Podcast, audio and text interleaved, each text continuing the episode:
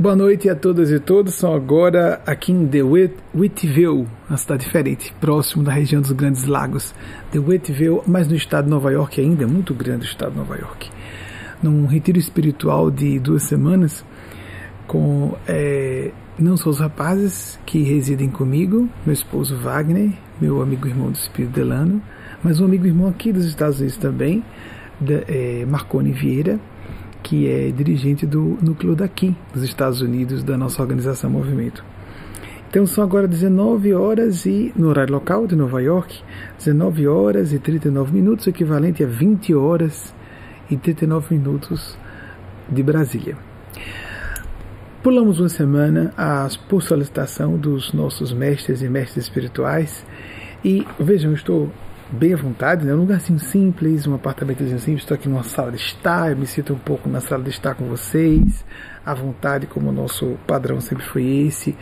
Não obstante a seriedade com que a gente leva, considera esse trabalho, porque eu estou canalizando as inteligências do plano do bem, com as limitações próprias da minha condição humana, mas atribuam a mim, portanto, aproveitando o ensejo, qualquer falha seja no vernáculo, na articulação de ideias ou alguma abordagem que pareça estranha, se você está no certo, certa ou não, considerar que houve um erro, atribua a mim, não a esses seres. Vou fazer o que posso, estou me treinando sempre no correr desses 33 anos de atividade mediúnica para fazer sempre interferir o mínimo possível e favorecer uma manifestação mais fidedigna que esteja ao meu alcance desses seres de esferas ou de faixas de consciência mais altas.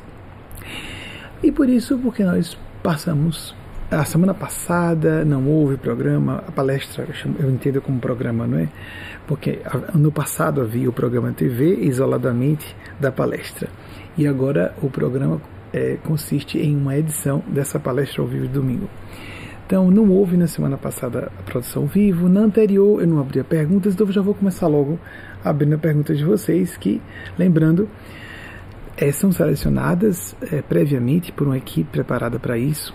Às vezes, algum ajuste, porque ah, vai ser apresentado publicamente, para que você, se cometeu algum errozinho de digitação, por exemplo, ou que seja, ou de organização de suas ideias, há duas é, especialistas em português, uma delas ultra qualificada, tem pós-doutorado em linguística, a professora doutora Leilani Ramos, amiga muito querida, amiga irmã, mas também Luciana Conde e Luiz Barbosa estão ajudando a selecionar as perguntas de vocês. E também de acordo com o interesse coletivo, o que eles próprios já têm alguns critérios apresentados pelos instrutores, instrutoras do plano maior por meio intermédio, que seriam as perguntas que mais alcancem todo o nosso público e não apenas aquela pessoa que está fazendo a pergunta. Então, já vou passar, mas eu leio junto com vocês. Ela vai ser exibida no meu monitor, vou ter que olhar para cima, que aqui é tudo diferente do, do nosso estúdio em La Grande. Então, eu vou acompanhar com vocês a leitura, estou recebendo, portanto, de primeira mão junto com vocês. Então, primeira pergunta, por favor. Sempre já chegam perguntas nessa palestra, é sempre assim, por isso que já tem perguntas prontas sempre muito bem. Luísa tá quase, eu não estou vendo, tem uma pontinha aqui de um guarda-chuva de luz aqui do lado, mas tá, dá para ver ainda. Lúcia Zabulon, São Paulo, capital. Vocês não precisam apresentar seu nome real. Se alguém quiser usar um pseudônimo, pode, tá certo? O que pode ser dito sobre a avareza? Lúcia, eu achei interessante você tocar no assunto da avareza, porque ela é contraponto para a generosidade, no sentido primeiramente material, que é o que a gente pensa logo, não é? Uma pessoa generosa porque ela dá facilmente as coisas, mas às vezes ela não tem consciência do valor do que ela está, do que ela está dando. Mas para ver generosidade em nível profundo, como um sentimento mais elevado, como um emparelhamento, um alinhamento com seres generosos, dos domínios sublimes de consciência. Se vocês acharem esses nomes meio, ah, essas palavras meio eh, abstratas ou religiosas demais ou poéticas, não somos ligados a nenhum movimento eh, organizado, religioso, formalmente organizado. Mas se você não gostar desse, dessa ideia de faixas de consciência, pense em comunidades superiores, civilizações mais avançadas, porque É, a arqueologia, a paleantropologia estão deixando claro, cada vez mais evidenciado, que fomos visitados durante uma antiguidade remota, pré-histórica, por muitas civilizações. Não só isso, mas a ufologia tem apresentado sobejamente evidências disso. Essa é a parte física do fenômeno, de existirem seres em aparelhos biológicos de manifestação como o nosso, não com a mesma semelhança, não, não com identidade. Pode haver semelhança anatomofisiológica a, aproximada, como por exemplo cabeça, quatro membros, um tronco, dois olhinhos, às vezes a falta de um narizinho, uma boquinha, porque nós sabemos que os corpos físicos são condicionados a questões meteorológicas, ambientais, a necessidade de ajuste daquele é, veículo de expressão no plano físico de uma consciência encarnada. Muito bem. Mas até hoje continuam nos visitando. Estamos sendo observados e observadas, inclusive por civilizações que utilizam ainda aparelhos físicos, biológicos, quero dizer, como os nossos, de matéria densa, porque existe a matéria em outras frequências que já são consideradas espirituais e não necessariamente são. A rigor, tecnicamente, não são. São outras faixas, outras frequências de matéria, o espírito por excelência, é espírito mesmo não tem nenhuma vinculação nem com energia. Tudo que tem energia, lembremos aquele princípio básico de energia conversível em matéria e vice-versa, que é o princípio que Albert Einstein trouxe para todos nós, tratou mais do assunto. Não é? Então, para que uma pessoa seja generosa com esses seres, no sentido de ressonância e consonância, nos dois sentidos, porque entrar em ressonância é repercutir o que vem de cima, né? desde seres mais evoluídos que nós. Consonância é quando já vibramos algo semelhante em direção a eles e a elas, com a mensagem Eugênia que abriu essa palestra chamou atenção para de nós mesmos procurarmos fazer a sese, a busca de ascensão de nossos processos de sentir correto, não para parecermos bonzinhos ou boazinhos, porque a, a intenção verdadeira de alguém é isso, a nossa intenção que realmente nos motiva em qualquer atitude, em qualquer interpretação, em qualquer circunstância de nossas vidas, vejam como é uma coisa séria, profunda e difícil. É essa energia que nós exalamos, a intenção se transforma em uma onda mental que exalamos de nós mesmos, nós próprios. Isso estabelece o tipo de sintonia com quem nós sintonizamos. Então, a pessoa que põe uma máscara e diz: Aqui ninguém está me vendo, ninguém sabe o que eu realmente estou pensando. E por trás dessa máscara, eu na verdade estou fazendo um cálculo de interesse pessoal. E estou enganando as pessoas. Primeiro, que ninguém engana todo mundo o tempo inteiro, por mais inteligente que seja a pessoa. Depois, nós começamos a perder o senso de proporções sobre quem está realmente dissimulando ou não. Isso nada tem a ver. Interessante que a Ação da Vareza esteja trazendo essa temática baila, mas tem a ver. A avareza, a pessoa suvina, pessoa que guarda tudo para si, existe a pessoa que é avara de é, dons intelectuais. O professor e a professora que não libera o conhecimento com receio da concorrência, por exemplo. Pessoas que são avaras no sentido de dar oportunidades a outras pessoas. Às vezes pode abrir uma porta, não abre. Não só no sentido de doar alguma coisa material, a generosidade é um estado de espírito que se manifesta naturalmente em posses ou doações de caráter ou de cunho literalmente material. Nós vamos ver isso com mais facilidade e para ficar, para ficar bem exemplificado que não estamos teorizando muito e que se trata de algo realmente observável no dia a dia, pais e mães. Com quem as pessoas mais são generosas, senão com filhos e filhas? biológicos ou adotivas, não importando. O pai é generoso, a mãe é generosa em atenção, em preocupação. Vai dormir com inquietações a respeito de um filho ou uma filha, às vezes não é nem mais adolescente, já é adulto, adulto, às vezes já está na maturidade, mas a mãe e o pai, consciencioso, conscienciosa, vai dormir com preocupações, É claro que a gente com o tempo transforma a preocupação em entrega a Deus, em interferir, se o filho adulto, a filha adulta, nos momentos em que há espaço a isso, sem violar o espaço de livre-arbítrio, da individualidade, das escolhas de uma filha e de um filho adulto, adultos, adulta e adulto. Mas também, por conseguinte, para quem mais a pessoa fica à vontade de dar um carro de presente, oferecer um curso caro se a pessoa tem condições financeiras para isso, oferecer uma viagem com gosto, não é algo de sacrifício. O amor mesmo, ele se premia por si próprio. No momento em que o filho uh, é, fica feliz com um presente que ganhou, imaginemos o pai e a mãe que deu um presente de aniversário para uma criança, aquela ideia da mãe em lágrimas, ou do pai que vai às lágrimas vendo que fez um esforço para comprar um presente que a criança queria e a criança muito feliz às vezes esconde que está mais emocionado que estaria se fosse para si.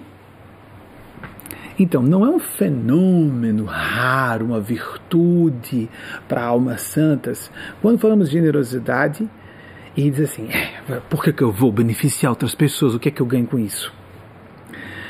Nós ganhamos, primeiro, com a faixa de consciência com que nós nos alinhamos. Virtudes, quando a gente fala de espiritualidade, de cristianismo, nós temos um traço cristão. Se alguém quiser dizer que nós estamos ligados a uma religião, cristianismo lato senso, sem dúvida, somos cristãos e cristãs em nossa organização, movimento. Mas a gente pensa que é um código de regras é, moralistas para sermos bonzinhos ou boazinhos ou bem vistos, bem com boa reputação, bem vistas. Isso é um jogo de simulacro social para obtenção de benefícios às vezes para si só, às vezes para outra pessoa muito próxima. Jesus foi um grande, por excelência, não é à toa, eu sei que é um, um chavão, é vamos usar esse clichê, mas às vezes o clichê é isso, é o clássico é intemporal, indiscutível. É, por ser intemporal, tem que ser reiterado, porque senão a gente se esquece. A aritmética nunca deixa de ter valor, porque surgiram é, níveis mais complexos de matemática. E às vezes o que é basilar não é mais simples, pode ser muito mais difícil de entender. É só lembrarmos a física quântica. Para a física quântica, o piso fundamental da realidade se dilui num campo de probabilidades. Coisas e objetos deixam de existir, como nós imaginamos, para serem processos e campos de probabilidade de existência. É fabuloso, é de virar a cabeça pelo avesso. Eu tive primeiro acesso à física quântica e fiquei assombrado. E, embora não seja especialista da área, os especialistas falarão melhor. E nós não precisamos conhecer matemática avançada para isso. Então, voltando, o mestre por excelência para a condição humana foi Jesus, na nossa opinião, pelo menos. Eu, na adolescência, gostei bastante, posso, acredito que fale, claro, quando a gente fala da gente mesmo, há tanta subjetividade que a gente fica suspeito. A gente sempre é suspeito para falar de si. Isso é, é um turismo, é inevitável. Muito bem, mas eu na adolescência fiquei encantado com Buda. Quem nasce numa família, numa cultura, num, estudei numa escola católica, no ambiente cristão, o Brasil é bem cristão, não é? E me encantei com a filosofia oriental, Lao Tse, inabordável, incompreensível. Fiquei muito feliz que Confúcio disse a mesma coisa sobre ele e que já é um homem de difícil entendimento para quem quiser ler em profundidade o que Confúcio diga. A generosidade, por exemplo, já que você tem Confúcio, generosidade de perdoar. E para que eu vou perdoar? Cada uma pessoa aprontou comigo, eu vou perdoar. Se eu não perdoo, sou eu que me prejudico. Eu guardo uma mágoa, eu transformo. Não estou dizendo que seja fácil libertar-se de uma mágoa. Eu guardo rancor, transformo isso num problema psiquiátrico, a depressão pode surgir de raiva reprimida, posso transformar num problema reumatológico grave, posso converter num problema é, clínico relacionado a qualquer coisa, geralmente é isso, o reumatológico, o oncológico, que é o mais grave de todos, os cânceres, às vezes, digo dos tumores malignos de fato, ou seja, os cânceres. E os psiquiátricos, sobremaneira no campo da, do transtorno bipolar ou unipolar são muito vinculados, não estou dizendo que seja a única causa. Todos esses essas ocorrências orgânicas, esses quadros clínicos são multifatoriais. Então é muito difícil estabelecermos a origem, mas podem causar. Somos nós que nos prejudicamos. O que Confúcio falou? Para essa parte, como os espíritos autorizam e pedem, é, quando eu brinco aqui com vocês, e é uma brincadeira com relativa. É só para trazer. Brincadeira, eu quero dizer, trazer um pouco de ludicidade e leveza. Mas tem.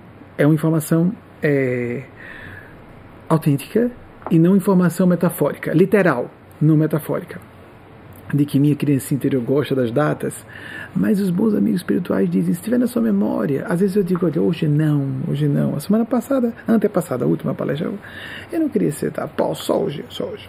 Os assuntos são densos, eu não queria. Hoje eu estou bem à vontade. Tirei o laptop, como vocês viram. É, não, que laptop? O iPad. A gente está, eu já esqueço os nomes todos, atrapalhou tudo, eu sou de outra geração. Então, o dispositivo da mesa, estou livre aqui, solto. Mas aí hoje eles pediram, hoje se vier se for citar alguém, cita algumas datazinhas, pelo menos de alguns deles. Então vamos citar, já citei aqui algumas vezes Confúcio, mas é outra fala de Confúcio. Confúcio viveu entre 551, gostaria que a equipe talvez já tenha um slide pronto, porque há algumas semanas ou meses eu devo ter citado Confúcio em outra passagem, em outra passagem da vida dele, um dos seus dizeres, uma das suas máximas famosas. Confúcio foi um dos maiores pensadores da, de toda a história da humanidade chinês. Muito bem, Confúcio é, se identificava por excelência com a condição de professor, um grande guia do povo chinês que desceu ao corpo físico para ajudar a constituição dos pilares, os alicerces da civilização chinesa, cultura chinesa. Então, Confúcio não tinha intenção de poder, ele queria orientar poderosos e morreu, ironicamente, com 73 anos, se sentindo frustrado sem cumprir a sua missão de vida. Ele foi responsável por balizar toda a política existencial, a filosofia de organização da sociedade chinesa, segundo especialistas, por quase dois milênios. Impressionante, não é a influência desse homem. Então, Confúcio disse: se você odeia uma pessoa, você se torna, você é derrotado ou derrotada por essa pessoa. A pessoa já fez uma, cometeu injustiça com você. Aí você se maltrata, se castiga perde o sono, fala sobre ela. Mesmo que falar não no sentido de calúnia ou difamação, mas, por exemplo, com a esposa, com o esposo, com um terapeuta, com um amigo íntimo, desabafo. Porque existe a fala sobre alguém que é um desabafo. É necessário, é catártico, é uma, puri é uma purificação da alma. Vomitar psicologicamente o que precisa a reação, botar para fora para não ficar preso dentro. Às vezes intoxicamos o ambiente, ficamos presos a certas memórias. Somos derrotados por essa pessoa. Bem interessante esse Confúcio. Seja generosidade. Dá o máximo. Olhem só o que os espíritos pediram, me pediram nos anos 90 para prestar atenção. A formação etimológica em português da palavra perdão. Perdoar. O prefixo latino per significa completamente. Doar completamente. Então é muito generoso perdoar. Quem acha fácil perdoar não foi ofendido bastante, não foi ferido na sua intimidade mais profunda, ou numa chaga d'alma que julga que não tem um ponto mais vulnerável de si. Todas as pessoas com um pouco de experiência sabem que perdão mesmo é fácil dizer, eu desculpei, né? o que vem de baixo não me atinge. essas, essas frases tolas e é, normalmente é, é, hipócritas. O perdão mesmo, por exemplo, eu me recordo de uma situação que, não vou dizer se foi há muitos anos ou poucos anos, eu estava, soube de uma pessoa que estava bastante adoentada. Estou falando porque eu dar umas dicas a vocês. Porque é importante, isso não é virtude excepcional. Lembremos, Jesus não era um criador de religião, era o que estávamos falando. Jesus foi um grande mestre de como funciona nossa condição humana. Olhe, siga essas regras que você vai facilitar o reino de Deus dentro de vós, dentro de nós. Dentro de vós, dele para nós, não é? Então, o reino de Deus está dentro de nós. Nós devemos nos pacificar, pelo menos isso, nos tranquilizar, para que depois do sossego possamos ter um pouco de alegria, alegria autêntica, com bases sólidas. Tanto que uma, uma mensagem de Maria Cristo recente fala de sossego alegre, felicidade como um arrebatamento, um estado de euforia, já começa a ficar perigoso, né? Há pessoas só, só relaxam debaixo de, de algum efeito químico. Então, uh, vejam só a dica. Primeiro eu vou falar do episódio, pra, só para organizar melhor. É, ah, então a pessoa estava aí fazendo cirurgia. Eu sei que tem um grupo de pessoas que gostam dessa pessoa e que ela presta um serviço. É tão fácil, não é?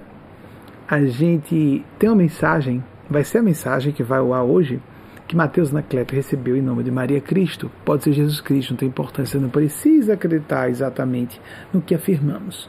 Vamos estabelecer o essencial a realidade divina, espiritual. Agora, se é Jesus realmente, se é Maria ali realmente, se o Espírito é exatamente aquele nome, em princípio eu acredito tem evidências para isso, mas está no meu campo opiniático de crenças pessoais. Vamos distinguir o que seja Deus e espiritualidade que existem. Só não sabe quem não está informado bastante ou chegou a conclusões precipitadas ou eu não vi até hoje nenhum ateu ateia me apresentar qualquer argumento que justificasse ser ateu até, até hoje. Embora a pessoa tenha o direito de acreditar no ateísmo. É um partido de crença, como qualquer outro. Assim como acredito que, além de Deus e espiritualidade existirem, o Espírito de as paz foi Bernadette Subiru. Tenho como provar o quê? Cientificamente? De forma documental? Não, não, não. Uh, foi Aspaz Mileto. Como vou provar isso? Eu acredito, pessoalmente, mas não importa. Muito bem.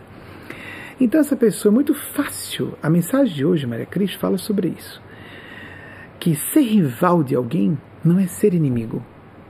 Amizade é uma coisa espontânea e nós não podemos forçar. Tem a ver com afinidade de valores, de interesses, de gostos. Então a gente não pode forçar uma amizade. Mas a fraternidade é devida a todos os seres humanos, inclusive quando estamos sendo severos com elas, com essas pessoas. Então, é, não sei. E a gente vê, se a gente não valoriza o próprio rival, ou a gente é covarde, preste atenção nisso, que vai ser apresentada a mensagem. Estou antecipando para trazer miúdos, não parecer que é algo tão sibilinho, abstrato e ah, isso não é aplicável. Não, isso deve ser aplicado, senão a gente se prejudica. Então, se eu não respeito o meu rival, quem eu veja como rival, ou eu sou covarde, porque eu estou rivalizando uma pessoa que eu considero inferior a mim, ou eu não me dou respeito. E por isso eu não posso ver o valor do outro ou da outra. Então, ah, é muito comum, me recordo uma vez alguém veio falar de uma pessoa que é, sabia ou julgava que eu tinha algum mal-estar e ela fez uma afirmação indevida sobre essa pessoa. Olha, veja bem, eu acho que está falando porque não tenho muita simpatia por essa pessoa, mas o que você falou é verdade. Essa pessoa é autêntica nesse trabalho que ela faz. Então, é, essa coisa de a gente ficar à vontade para que falem o que for sobre alguém que a gente rivaliza ou, ou que tenha feito mal a gente. Mas espera aí, primeiro, se eu falto com a verdade, eu estou me desrespeitando, a minha consciência. É, eu não gosto da pessoa, essa pessoa me fez mal naquele momento, tivemos intimidade para falar, mas isso não. Temos que ver os valores em pessoas até abomináveis, como Adolf Hitler Surgiram escolas de psicologia, correntes de psicologia, como a psicologia de massas, por causa de Hitler. Tinha que se entender o que foi aquele fenômeno que ele gerou na Alemanha nazista. Que inteligência, que carisma, fora do normal era aquele. Tem gente agora dizendo que Hitler não era tão genial assim. Que é isso, gente? É, porque a pessoa é uma besta, um monstro, um genocida. Pode ser um genocida e ser, e ser é, está próximo da idiotia. Não sei se a gente anda vendo alguma coisa parecida por aí, não sei se pelo Brasil. Mas há genocidas geniais. A inteligência é uma coisa, o campo dos sentimentos, da espiritualidade, da moralidade é outra esfera da psique humana. E nós podemos dizer, não foi um grande orador? É lógico que ele era um grande orador. Ele hipnotizava, ele mesmerizava as multidões não só as que estavam presentes, mas à distância por transmissões radiofônicas, inclusive a famosa primeira grande transmissão tele televisada de 36 nas Olimpíadas de Berlim, em 1936. Dez anos antes de surgir, transmissão televisada eu digo para um evento e para multidões, não digo no sentido experimental. Dez anos antes surgiu a televisão comercial aqui nos Estados Unidos, que foi em 1946, se não me engano, em Nova York mesmo. Muito bem. Mas é fácil chegar na internet, checar na internet. Hoje é ótimo, a gente pode falar à vontade, qualquer coisa a pessoa verifica se é isso mesmo e não fica com informação equivocada. Eu fico mais tranquilo, porque a memória tem suas falhas. Então, essa pessoa foi adoeceu, foi se submeteu a uma cirurgia delicada, e então, é, internamente, é, eu fui fazer, olha, se puderem, acho que essa pessoa não está no momento de de se desenfaixar do seu aparelho de matéria densa do corpo físico, porque algumas pessoas ainda precisam. Então, o guia espiritual dessa pessoa chegou, aconteceu a cirurgia e o guia espiritual dessa pessoa chegou. E antes que eu fosse notificado pelo meio convencional humano, o guia espiritual chegou e disse: Olha, só vim aqui dizer a você, o guia da pessoa por quem eu fiz a prece. É, é que tá tudo bem, a cirurgia foi bem sucedida. Ah, que bom, muito obrigado por ter vindo. Mas eu não resisti. Aquela questão com, a, com o mundo espiritual, a gente fala, não tem nem como ocultar o que está pensando, se fosse a espiritualidade superior. Ele nem imagina que eu fiz uma prece por ele, né? Ele não acredita que eu esteja torcendo pela encarnação dele longa, né? Não. então, mas vejam, por sinal, é melhor inimigo preso num corpo físico que está lá do que eventualmente os procurando, atravessando paredes, etc. Vocês não acham, não? Até por esse lado, eu não acho, não conscientemente, que tenha sido essa a minha intenção. Posso ter sido motivado inconscientemente um pouquinho por isso. Não pensei quando fiz a prece, mas também isso aí. O que é o que eu sugiro a vocês quando a gente tiver um aborrecimento, uma mágoa, para sermos generosos nesse sentido mais importante. A generosidade material vai desdobrar-se naturalmente se tivermos a generosidade pelo Espírito. Depois de a gente ter um momento de raiva, não se pode reprimir a raiva. Reconhecer houve injustiça, se defender se necessário, se impor se necessário. Uma situação, por exemplo, não sei se foi com essa pessoa, ela fez um ataque público e eu fui, peguei o microfone e aí então respondi bem, os espíritos, os espíritos, ou vocês me ajudam, ou eu vou fazer sozinho. Eles me ajudaram. E então, em seguida, é, desfiz o que tinha sido dito, porque coloquei um problema maior ainda que a pessoa tinha, que ela tinha sido condenada publicamente no correr dos anos. E na hora de me despedir, estendi a mão. A pessoa se recusou, puxei a mão da mesa e sacudi na frente da multidão com que a pessoa, diante da qual a pessoa queria me intimidar.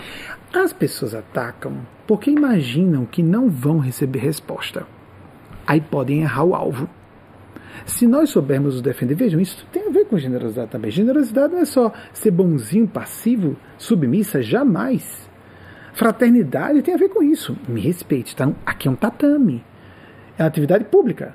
Se você der um golpe, eu dou outro de volta. Me respeite para que eu possa respeitar você. Vocês compreendem? De modo nenhum é a ideia do bom mocismo, porque bom mocismo é simplesmente falsidade. Gente bota até a palavra, até a expressão, né? Bom moço, boa moça, já dá a ideia de que é bonzinho, boazinha. Geralmente os bonzinhos, boazinhas são ou falsos, falsas, covardes, um conjunto das duas coisas. Muitas vezes, pessoas que foram condicionadas desde o berço e que têm muita dificuldade de outras vidas, eu conheço várias pessoas assim, muito amáveis, muito doces e são sinceras, são honestas, querem até se desvincular desse excesso de doçura e têm dificuldade. Tem pessoas dentro da nossa organização assim, que inclusive vêm para cá porque querem quebrar isso aí. Então, minha sugestão, depois da raiva, depois de resolver, se for necessário se defender, se defenda, sem dúvida. Defender alguém do lado, porque às vezes a pessoa se defende facilmente, mas não defende outra pessoa do lado. Eu já é, peguei brigas com estranhos na rua, porque alguém foi covarde com uma pessoa que não podia se defender. Não é? Em sala de aula, por exemplo com um colega sendo humilhado por um professor na faculdade de Direito. Isso aconteceu. Muito bem, mas sem entrar em detalhes, isso aí não importa.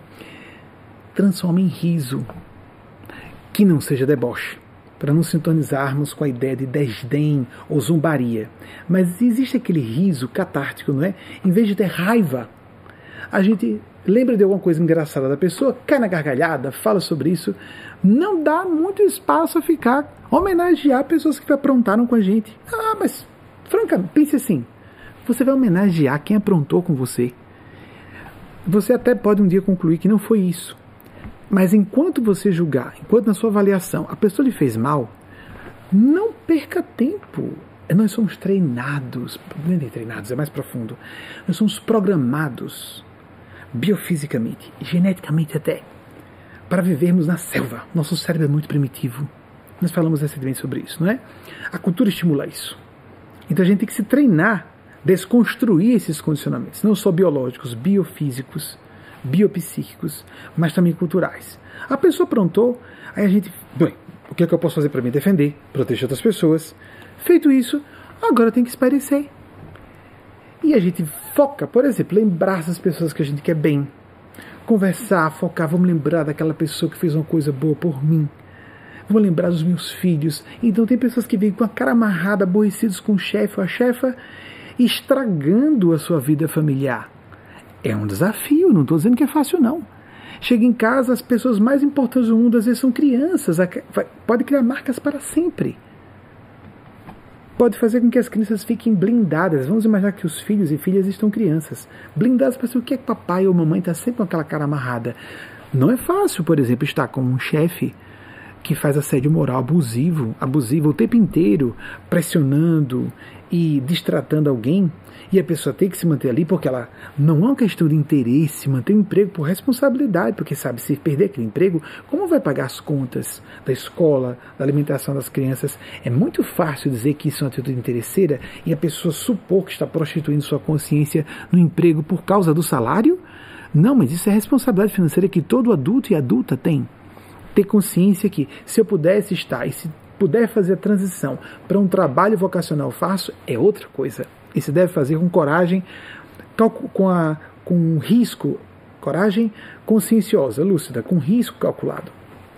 Ria. Olha, meus pessoas que aprontaram comigo por um tempo, a gente fica aborrecido. Depois de rir para danar. Se vier raiva, ah, não, não, não, não, a gente transforma em riso imediatamente. Essa é uma sugestão para o meu perfil, funciona. Para você pode ser outra coisa, mas ficar, ficar comendo de rancor. Às vezes a outra pessoa está se divertindo, que aprontou com você e fica imaginando, olha, deve estar tá sofrendo em casa por minha causa. Não dê, a gente fala isso em, em Sergipe não dê ousadia, não dê atrevimento. Não, não permita esse abuso da pessoa sobre você. Ela aprontou, ah, mas eu sofri um trauma na infância. Realize-se. Tem uma fala carregada e que parece uma respostona que você dá. A melhor vingança é o sucesso. Pois então, se você tem um instinto vingativo, transforma em sucesso. O maior sucesso de todos é estar bem. Estar em paz, estar feliz. Não sucesso para mostrar aos outros. Há bilionários infelizes atormentados porque o outro passou do primeiro lugar do mais rico do mundo, ou tem um iate 10, 10 metros maior do que o iate dele ou dela. Caramba! Você está com um corpo que não sabe se vai estar vivo amanhã. Nós temos algumas estupidezes assim, não é? Então vamos começar com a generosidade, com nós mesmos, nos protegendo, protegendo nossos entes queridos. Aquele exercício de cheguei em casa numa situação bem estressante do trabalho, lavar as mãos, lavar o rosto, não puder tomar banho, fazer uma prece, desligar-se do ambiente de trabalho e abrir um sorrisão para falar com seus filhos e suas filhas. Isso pode ser altamente terapêutico. Shirley MacLaine contou um episódio que me marcou muito.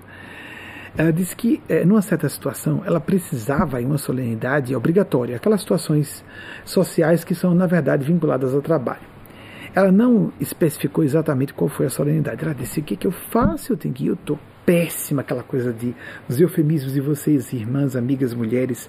É tão bonito isso, né? Vocês criam hipérboles na fala e às vezes parecem não estar sendo autênticas, estão sendo muito autênticas. As mulheres usam mais esses, esses superlativos, né?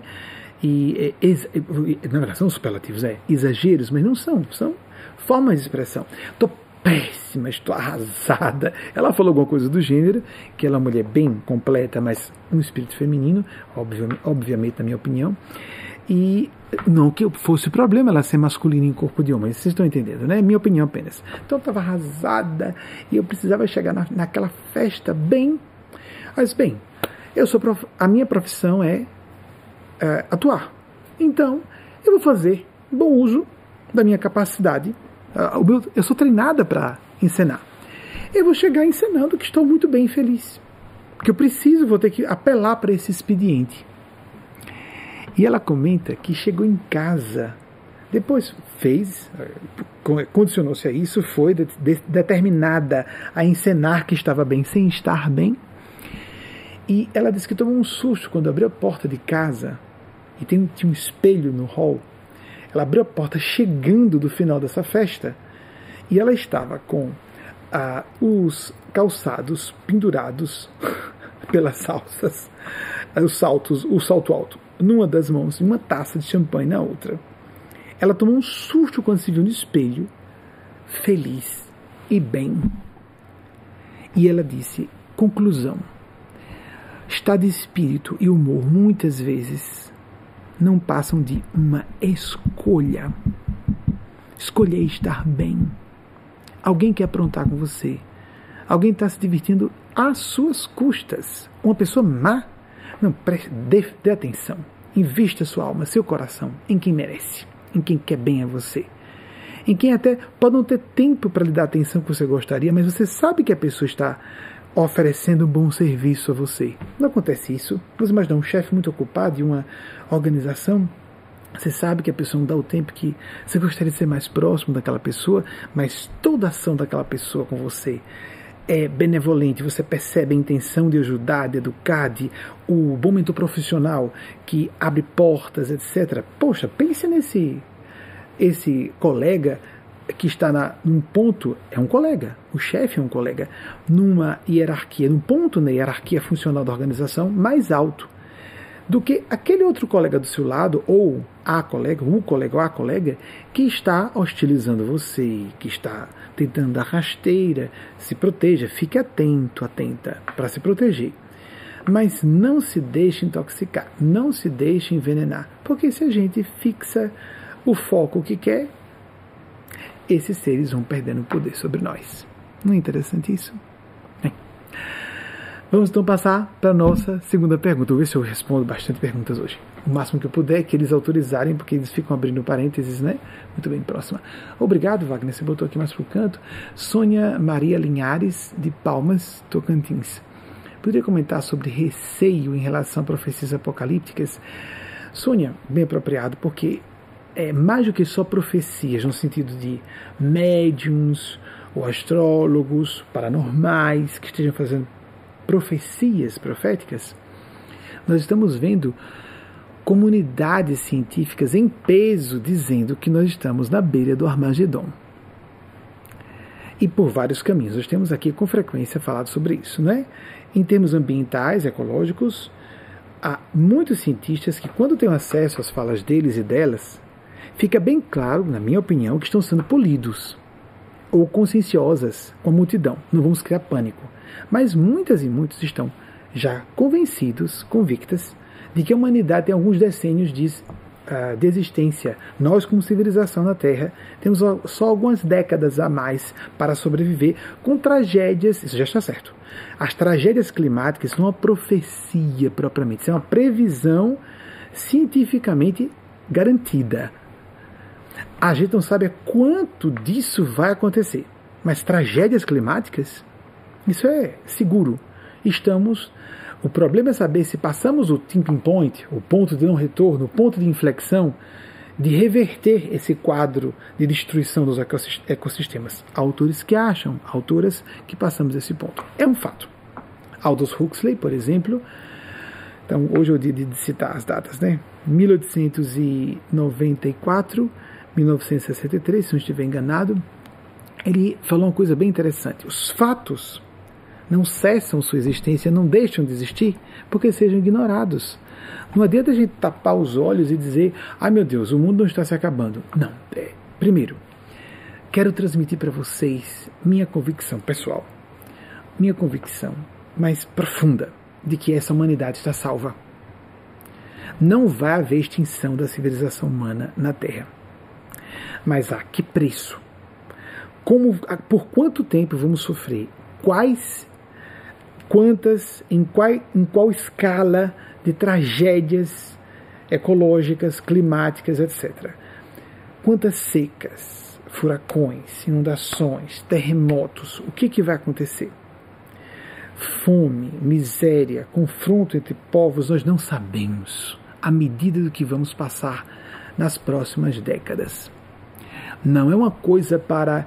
Tem muita gente gargalhando e de, de maneira imbecil Bem, isso fica para as próximas gerações, porque eu não vou estar aqui mesmo. Quantos anos você tem? Eu faço 51 anos em uma semana. Eu estou certo e com boa base no que os cientistas estão falando e as cientistas em várias disciplinas, de várias disciplinas científicas. Até ateus materialistas estão falando isso.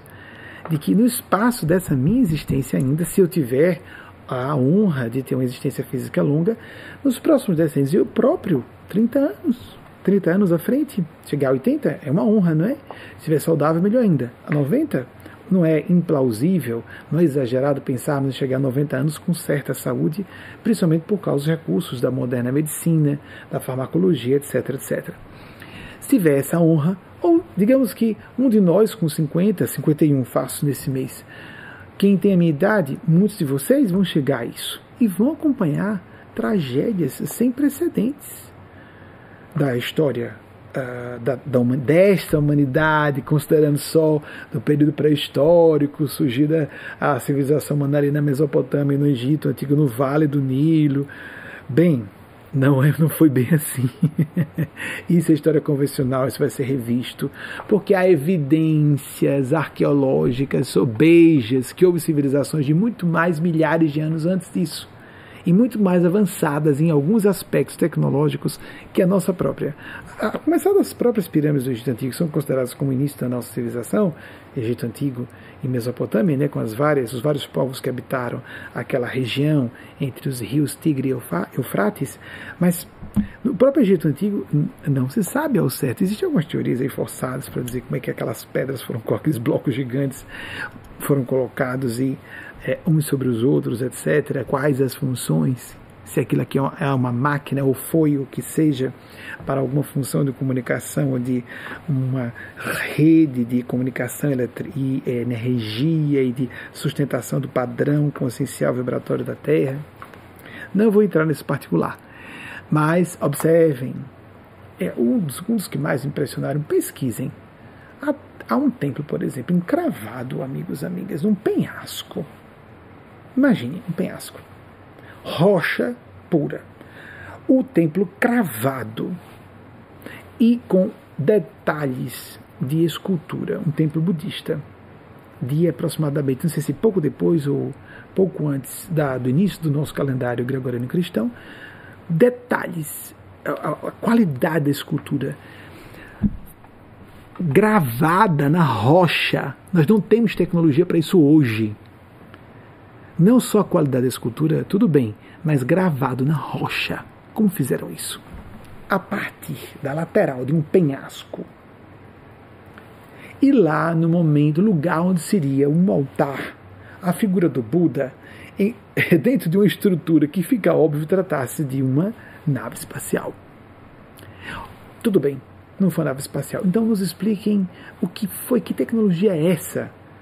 Há um outro tempo na, na África que foi gravado na rocha, tá, a mesma coisa, mas só que de cima para baixo.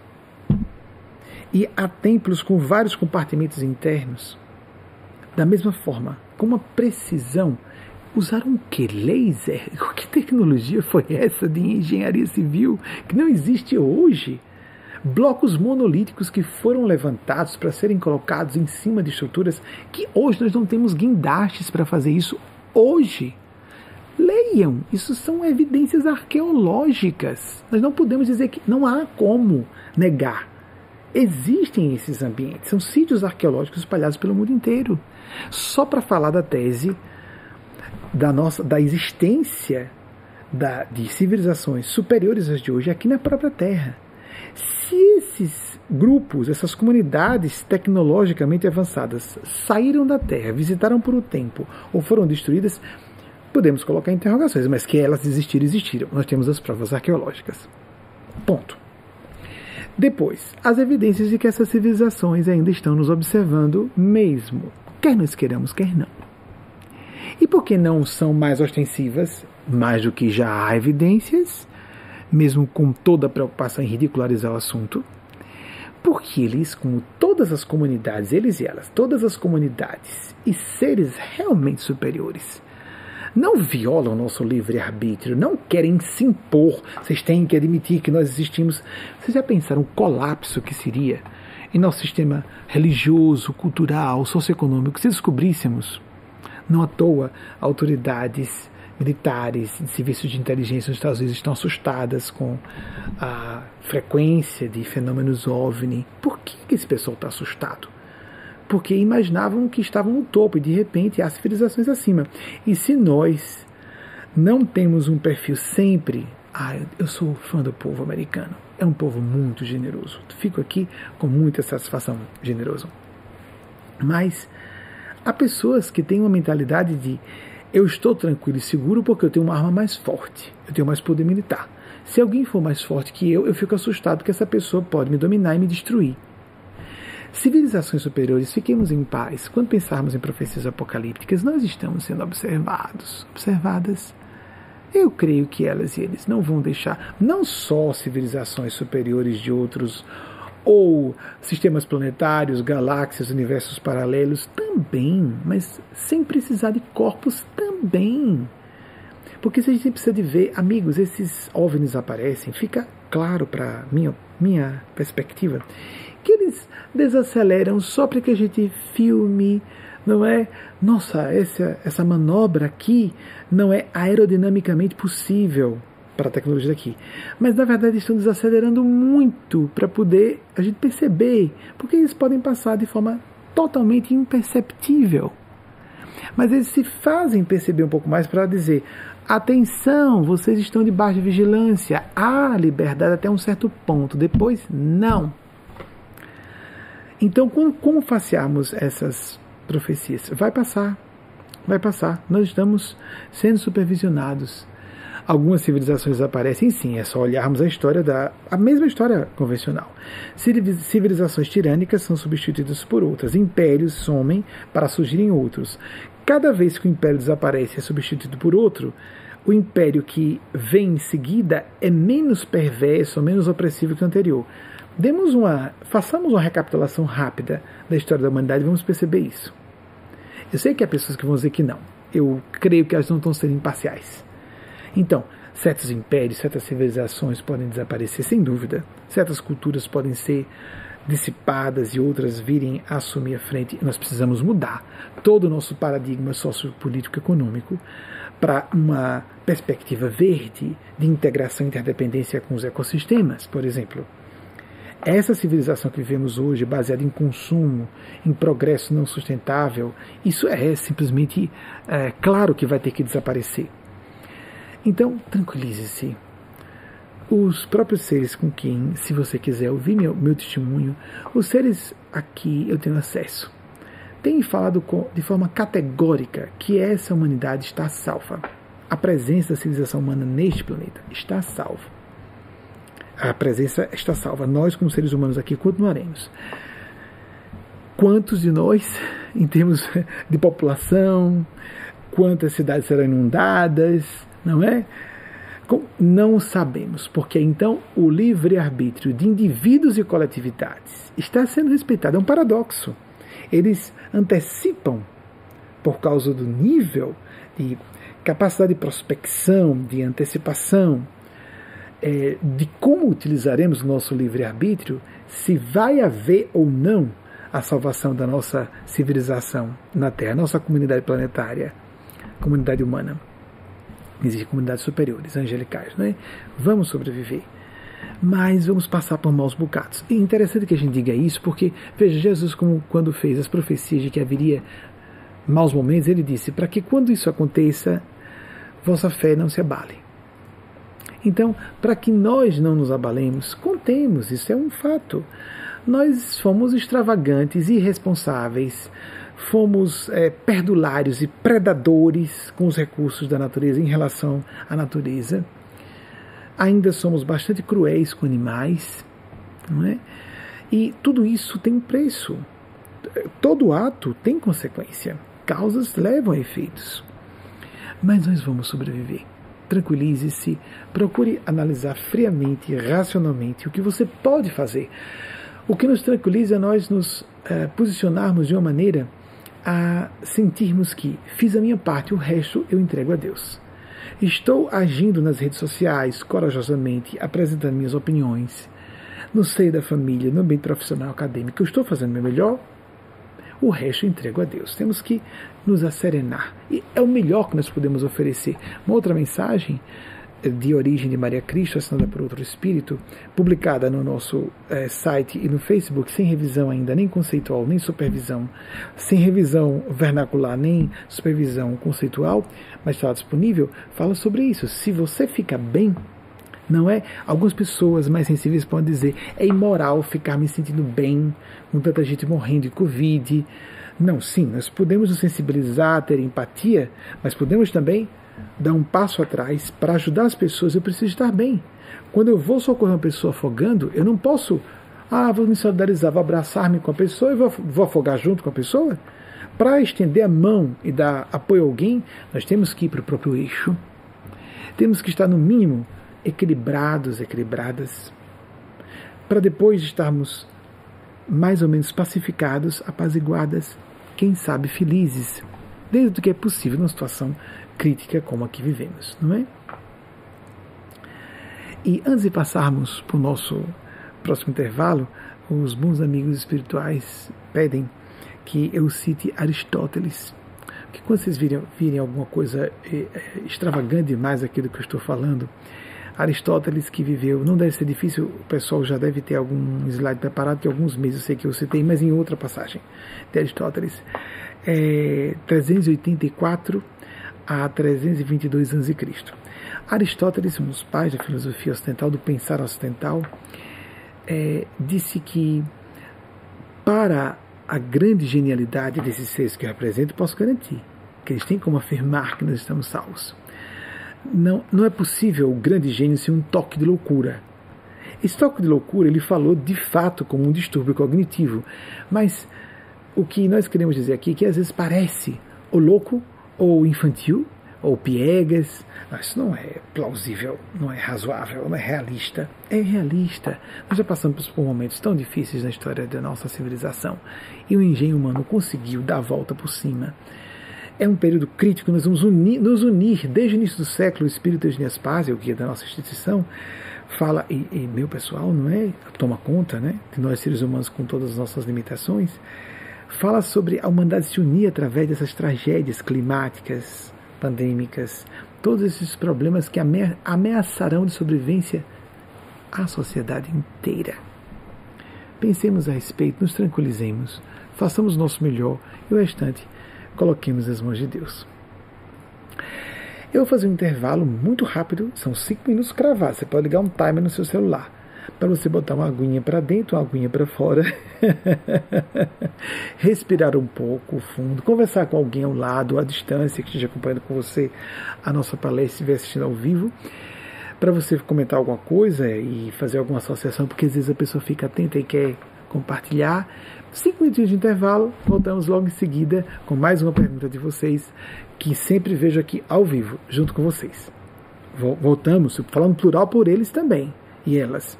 Não é o, a primeira pessoa majestática, o nós querendo dizer eu. Não, não, não. Eu com eles e elas, graças a Deus, eu não teria condições de fazer esse trabalho, de, mas isso com muita franqueza, graças a Deus, tenho consciência, sem esses seres darem a sua supervisão misericordiosa e genial. Voltamos já já depois desses cinco minutos de intervalo.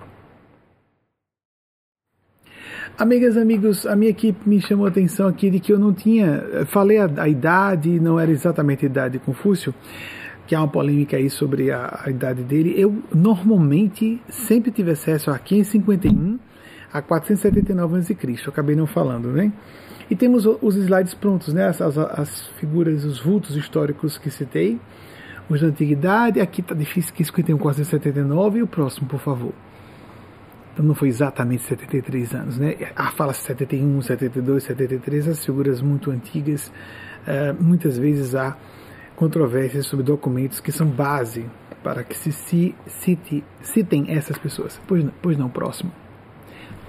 Aldous Huxley, o gênio é, escritor de, ele é mais conhecido por Adorável Mundo Novo. Eu prefiro Sabedoria Perene. Fabuloso livro. Já citei aqui algumas vezes. 1694, 1963. Normalmente são autores que eu volto a citar porque eu gosto mais. Então, às vezes, até os slides já estão prontos. Próximo, por favor. Aristóteles, 384, 322. Foram esses que eu citei, não foi? Então as datas estavam certinhas. Eu não tinha citado, com licença, eu não tinha citado, foi é, confuso as datas. Acabei me empolgando aqui com as outras questões e não citei. Então a próxima pergunta, por favor. Ivana Vieira, Fortaleza, Ceará. Como viver relacionamento romântico de forma responsável e sem exageros? Tendo, Ivana, outros relacionamentos profundos.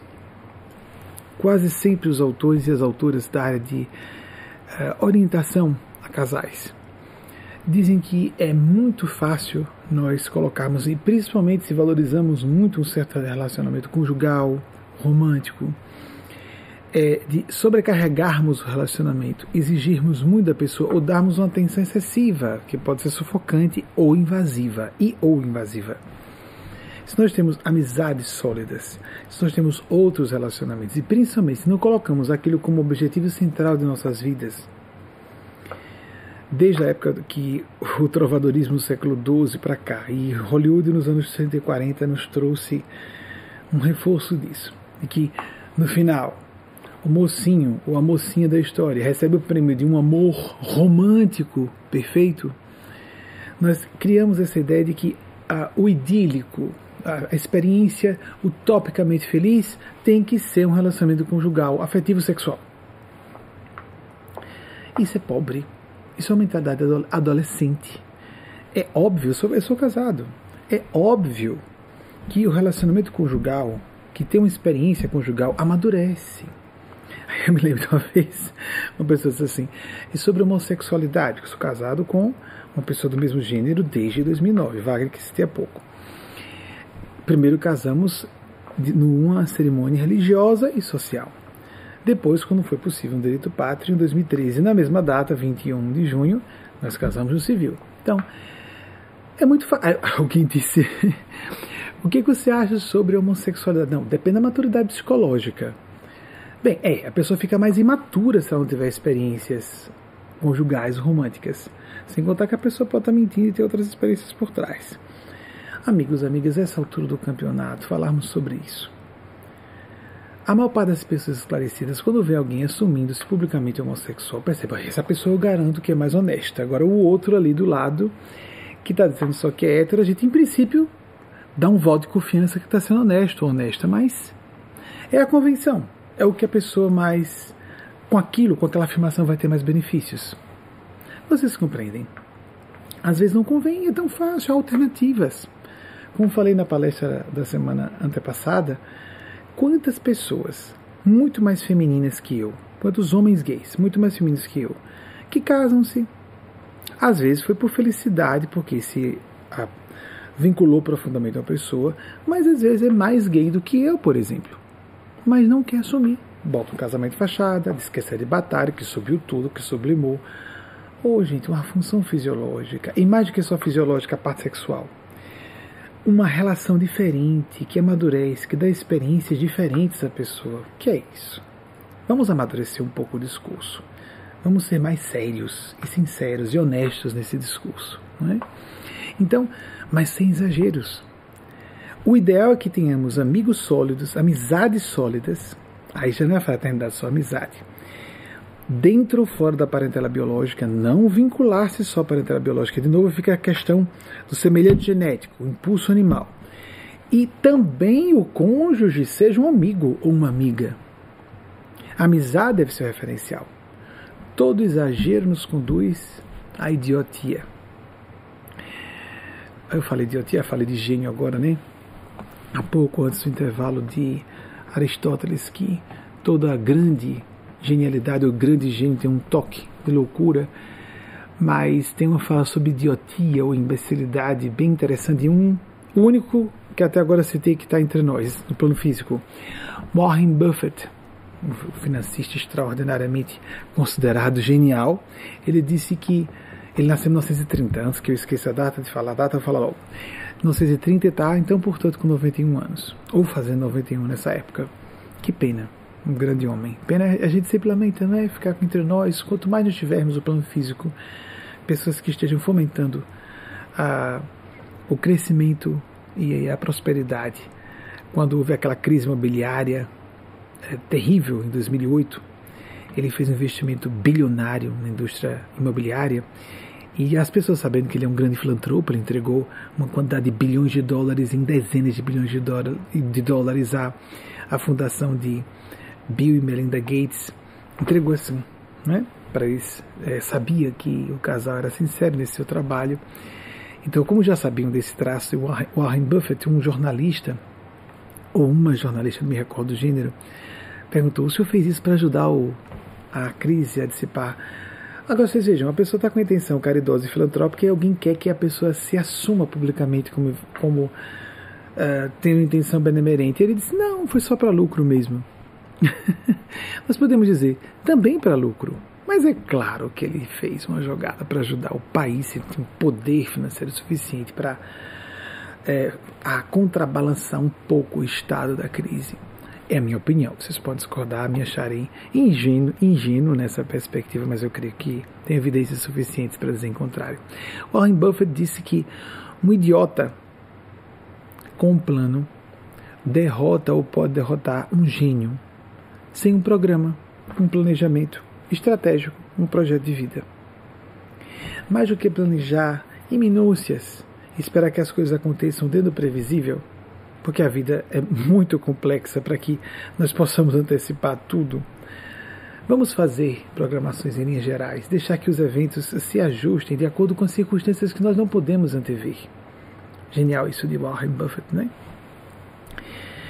E por que que algumas perguntas nós agora apresentamos assim, dessa maneira? Parece tão aberto, não é? Mas é isso mesmo. A melhor forma de ficarmos pessoas interessantes é não estarmos desesperados ou desesperados atrás de alguém. Se a gente está bem e se é feliz na vida conjugal romântica, de repente a gente fica interessante no mercado do casamento. Porque vê-se que a pessoa é interessante, está bem, é capaz, é competente naquela área. Então valorize-se. E como é muito melhor, como é um sinal de grande maturidade pessoas escolherem o divórcio para estarem bem consigo mesmas. Quantas pessoas anulam-se, castram-se, vivem verdadeiros pandemônios domésticos para manter as aparências? Acho muito nobre, mas estou convencido de que é muito nobre, a pessoa está disposta a divórcio. Ensaiei um divórcio, fiz um divórcio por alguns meses com Wagner, em 2019, alguns de vocês acompanharam. Fiz durante alguns meses, voltei atrás, Aí fizemos uma nova celebração, um recasamento, em 17 de novembro de 2019, é recente. Aí, 10 anos, parecia que alguns problemas estavam inconciliáveis e, depois de três meses e meio de afastamento, resolvemos. Mas acho que é, estou convencido. A lei do divórcio está é, no Brasil, é vigente desde 1977, lembremos disso. Qualquer pessoa minimamente esclarecida sabe que o divórcio é uma necessidade humana, embora não desejável para ninguém. É uma crise. Mas casamentos morrem, demissões acontecem, falências existem, enfermidades, morte física. É muito comum uma pessoa, né? Foi demitida de uma empresa, ou um amigo se afastou de mim, aí a pessoa se sente vitimada. Às vezes ela aprontou pra caramba, mas não admite, ela tem uma imagem idealizada de si. Às vezes ela ganhou uma vida ao lado daquela pessoa. Ganhou uma atenção, teve uma oportunidade e não aproveitou como deveria, não agiu à altura. É muito fácil depois condenar. É muito fácil ter uma perspectiva da vítima, que é a perspectiva infantil, da criança que justifica que ela foi sacrificada mesmo, se ela realmente estava na posição de vítima foi injustiçada, então outra pessoa deve estar muito mal e ela deve estar muito bem, não é? Geralmente é o contrário. A gente vê que a pessoa está péssima, a que se sente vítima. E a pessoa que está sendo considerada o algoz ou a algoz, na verdade está muito bem, está com amigos ou amigas melhores, ou um casamento melhor, ou uma carreira diferente para melhor, etc, etc. Saiamos desse paradigma tolo, mesquinho, medíocre, de não assumir, não enfrentar a dor da própria culpa. Pessoas cheias de soberba, dissimuladas. Aí fica encenando o tempo todo, a gente faz de conta que não está vendo que a pessoa está encenando, pega na mentira várias vezes, chega uma hora que a gente cansa e manda embora, ou apenas se afasta. A pessoa se sente vítima porque não imagina que nós vimos muita coisa que ela não estava falando. E a gente não precisa dar satisfações para se afastar de alguém, não é? Precisa por quê? Se a gente descobre que não convém falar a ela tudo o que nós sabemos sobre ela. Às vezes é um presente especial na hora da demissão. Isso até é um trabalho de mentoreamento. Deixar uma pessoa, venha cá. Você como um jovem ou uma jovem do mercado de trabalho, eu vou dizer a você quais são os motivos da demissão. Depois de oferecer várias advertências para que a pessoa se corrija, não corrigiu, você está sendo demitido demitida por isso, por isso, por isso, por isso. Aprenda com essa lição da demissão para não cometer no próximo, no próximo emprego. Mas às vezes a gente já sabe que a pessoa não vai aproveitar, ela se sente perfeita, ela se sente vítima, ela é a melhor de todas e diz que não, que não está nesse complexo de vítima, ela acha que foi só vitimada mesmo. Mas vamos chegar lá. Quando a gente chegar lá, vai saber. E é prático, é óbvio. A gente olha de fora e dá para ver. Pessoas isentas que observam de fora percebem, percebem. Não precisa de muita profundidade psicológica ou uma capacidade muito arguta para perceber as malandragens que a pessoa aplica contra si ou contra terceiros. Ou contra terceiros. Aquela pessoa em que a gente sempre desabafa, fala tudo, mas ela não retribui. Ela não se confidencia conosco. A gente confia e ela não abre. A gente pergunta alguma coisa, ela mente quando a gente pergunta especificamente alguma coisa e ela não percebe que nós sacamos que ela estava mentindo. Nossa, é, quanta presunção, quanta mediocridade casada à presunção. E não só mediocridade intelectual, mesquinharia no campo emocional. Pessoas presunçosas, medíocres, às vezes perversas, mentirosas, a mentira sistemática, deliberada, a encenação de ter um sentimento tem outro. A pessoa ocultar alguma informação sobre si é uma atitude irresponsável, mas mentir deliberadamente, e às vezes quando não convém, não é compatível com o grau de intimidade. Se fazer uma pergunta, a pessoa não responder sinceramente. A pessoa faz uma vez, duas, três, cinco, quinze vezes, o correr de anos, a gente chega, essa pessoa não merece mais minha confiança e a gente se desliga. Esses eventos são normais. A gente não pode se sentir numa tragédia porque uma amizade terminou, porque um casamento acabou, porque um emprego não deu certo ou um empreendimento que seja. São fenômenos normais. Se nós ficarmos, observemos pessoas de êxito. Elas não se colocam como vítimas. Elas podem até reconhecer quando elas foram vitimadas, mas elas saem de cada pancada melhor ou melhores de maneira melhor, quando eu disse melhor é como advérbio, né? Ou melhores, se colocarmos como adjetivo, elas saem melhoradas. Passam crise, sim, depois de um divórcio, de uma demissão, a pessoa pode se pega de surpresa, mas passado um tempo ela está estabilizada numa situação muito melhor do que estava antes. Isso é a prova de que a pessoa tem razão de se sentir vitimada. Mas se ela depois de algum tempo não está melhor do que estava antes, hum, então há alguma coisa mal contada na sala de justiça do papo dessa pessoa ou da própria cabeça dela se ela estiver sendo honesta com os outros, mas mentindo para si mesma. Prestemos atenção. Prestemos, observemos com mais senso crítico, não menos. Então, quando a gente apresenta assim de, formas, de forma uh, ampla, de diversas formas amplas, as respostas, respeitando a inteligência, o discernimento, o livre-arbítrio e os paradigmas culturais, os perfis psicológicos de quem nos ouve. É um público muito heterogêneo. Nas nossas palestras fechadas, temos três na semana para um grupo de algumas centenas de pessoas que têm autorização a assistir essas palestras. Aí eu falo bem mais detalhada, intimamente, dando opiniões bem mais polêmicas, bem mais controversas. Mas aqui por um respeito até a menores de idade que podem estar nos ouvindo eu acredito, com o espírito de meus pais, é que ninguém poderia assistir com menos de 14 anos as nossas palestras. Mas tanta porcaria está exposta na internet, tanta loucura, em nome de Deus até.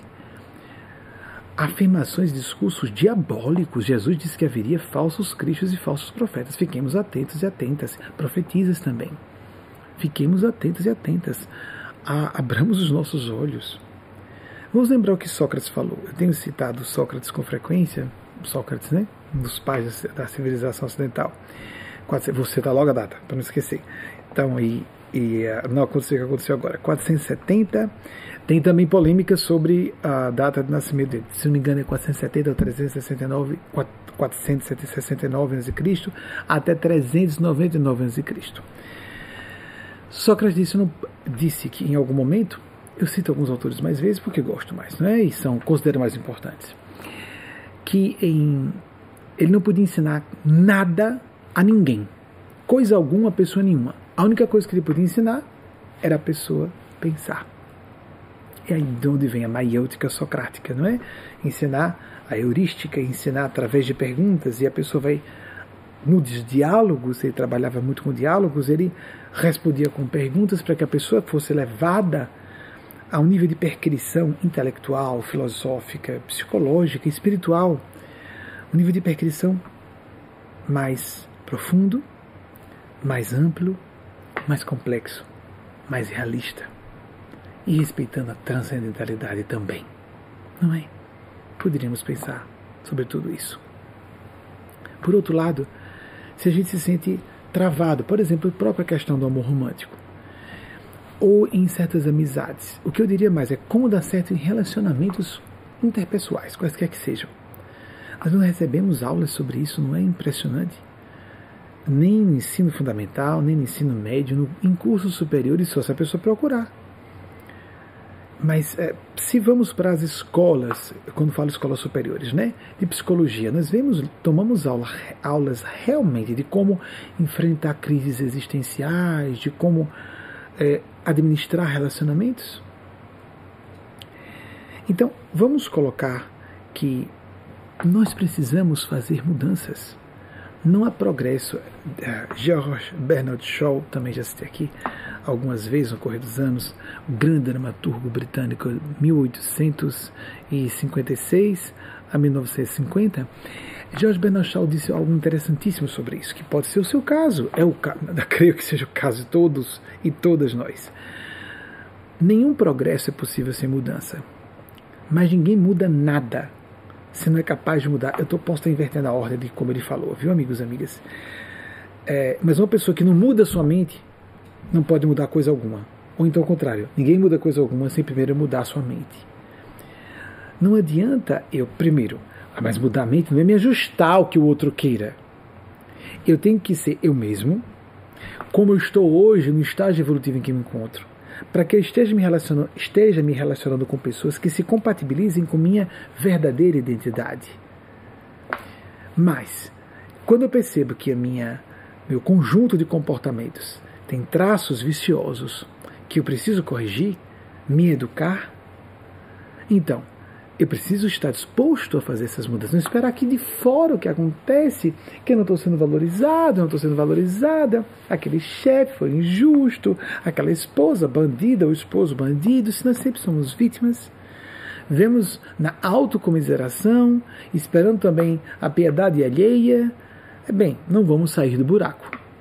Ou nós assumimos o leme de nossas vidas, a responsabilidade pelo que acontece conosco. Isso não tem nada a ver com a lei de retorno, inclui. É, não descarta a lei de retorno, inclui. Porque começa com os, o comportamento equivocado numa mesma existência. Se uma pessoa se ajusta a se comportar de forma muito boa, ela pode inclusive cancelar eventos kármicos programados para aquela existência, porque ela já começou a pagar com o bem que faz o mal que teria que sofrer para gerar o crescimento que ela antecipou por iniciativa própria. Chico Xavier contou um caso bem interessante numa das suas obras psicografadas de um sujeito que era um homem boníssimo, benevolente ao extremo, impecável na conduta em todas as áreas da vida dele. É um, um grande profissional, é um profissional é, simples, no sentido de prestígio para o mundo. Aos olhos de Deus, tudo é diferente. Era um operário de uma fábrica. Um profissional impecável na pontualidade, no cumprimento de seus deveres, um pai de família exemplar, um esposo excelente. Era ligado a uma instituição kardecista. Ele era um bom cumpridor das regras segundo a doutrina kardecista. Nós somos ligados ao meio kardecista até 2008 e há pessoas dessas, é claro, em todos os ambientes. Fui católico e fui kardecista. Até os meus 16 anos, fui católico. Dos meus de 18 até. 18 não, 17. 17 até 38, fui cadecista. E depois nos desligamos, é isso. Porque nos identificamos com outra coisa. Não significa que vamos condenar a Igreja Católica responsável por uma um rebanho, né, uma aglomeração, uma comunidade de mais de um bilhão de pessoas. Nós temos que ajudar a Igreja Católica a não ser tão atacada como é, porque as reações não costumam ser severas. É claro que há crimes em uma comunidade com um bilhão de pessoas, é claro que há todo tipo de gente precisamos ter a Igreja Católica, precisamos ter a doutrina espírita na Terra, como as diversas doutrinas evangélicas. Devemos evitar os abusos, os crimes, os erros em todos esses ambientes, em todos os ambientes humanos. O mal da humanidade não é a religião.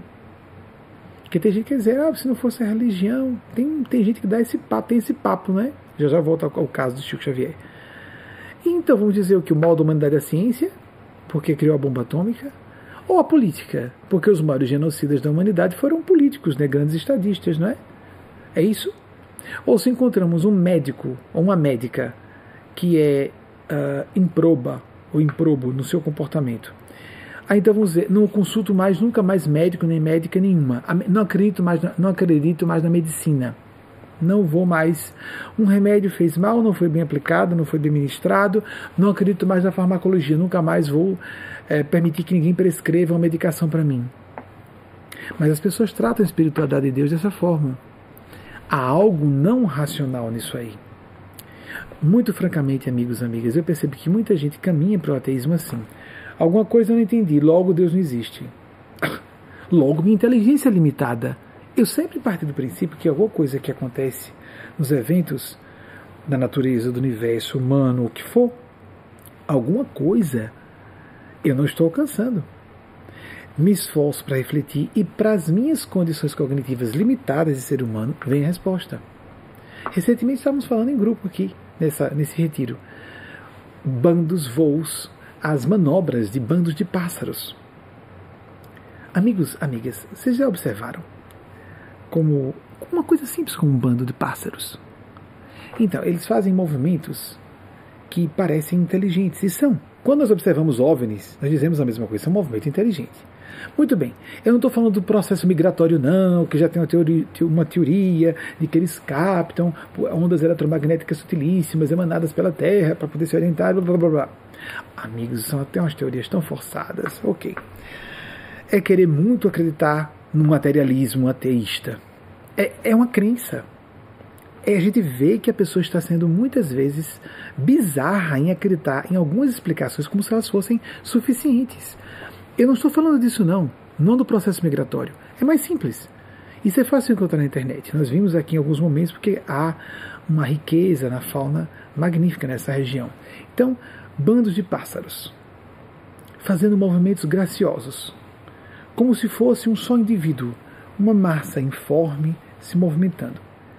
Aí a gente pensa que esses bichinhos devem ter um cérebro desse tamanho aqui, do tamanho de uma falangeta, ou menos.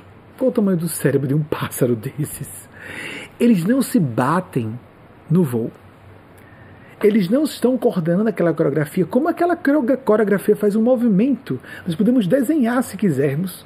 Se for filmado, nós desenhamos uma massa que de forma graciosa, como se fosse uma coreografia previamente treinada, criada e treinada, de modo caótico, mas é gracioso, uma elegância. Em física se fala de elegância. Fica óbvio ali, eu não estou falando de Deus ainda não. Fica óbvio só ali que há uma mente coletiva. E essa mente coletiva não pode estar nos cérebrozinhos minúsculos daqueles pássaros, que cada um deles é um indivíduo animal, muito primitivo. Muito bem. E o que quem está fazendo, que psiquismo é aquele? Assim como que falou do inconsciente coletivo para a humanidade inteira, nós percebemos se há isso em animais, como pássaros. É óbvio que é para nós, seres humanos, seres humanos, há inconscientes coletivos, eu considero que são múltiplos. O que é chamado por alguns psicólogos esotéricos de super-alma, a mente de um grupo. Existem mentes. Eu tô, não, é de, não é a mesma coisa que uh, cultura organizacional. Há pessoas que explicam esses eventos apenas como cultura organizacional. Sim, existe a cultura organizacional, é claro. Amigos, em vez de dizer ou é isso ou é aquilo, ou é inconsciente coletivo, o fenômeno mediúnico ou é cultura organizacional, ou uma questão uh, de quem detém os meios de produção ou não, ou é. Uh, tudo isso existe, todos esses fenômenos complexificam a nossa realidade. São todos. Um jornalista me perguntou: peraí, você falou de ET, falou de espírito, falou. Porque tudo isso é real. Há fenômenos paranormais que são telepáticos, não são mediúnicos. Então, aquele movimento indica que é uma mente.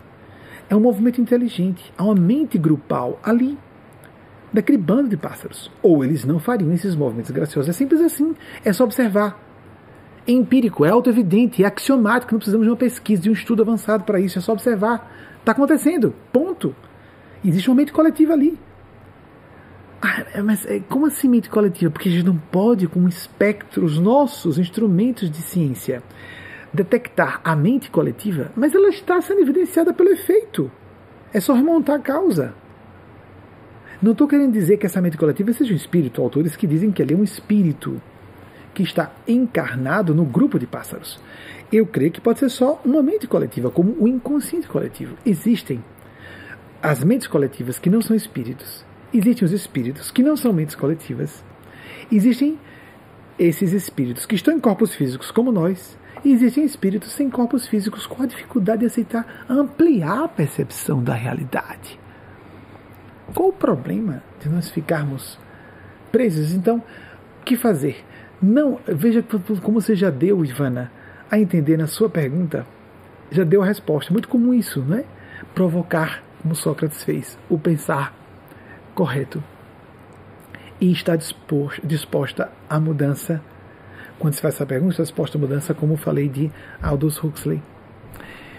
E aceitar que é um fato, como antes citei, é, a, perdão, o fato é Aldous Huxley. É, George Bernard Shaw que falou do progresso através da mudança e Sócrates aprender a pensar. O exagero é o problema. Não exagerar. Não exagerar é ser responsável com. A, na própria pergunta está implicado, não é? Observe, é, é isso que é interessante observarmos, que nós já temos pistas, diretrizes implicadas na própria pergunta para nos responder. Porque o que eu falar aqui, como esboços, roubos, ensaios de resposta, para provocar um pensar mais realista, mais amplo, mais profundo, mais ponderado. Pararmos para pensar, para afiar essa leitura intuere, leitura de dentro. É uma das possíveis origens etimológicas da palavra intuição.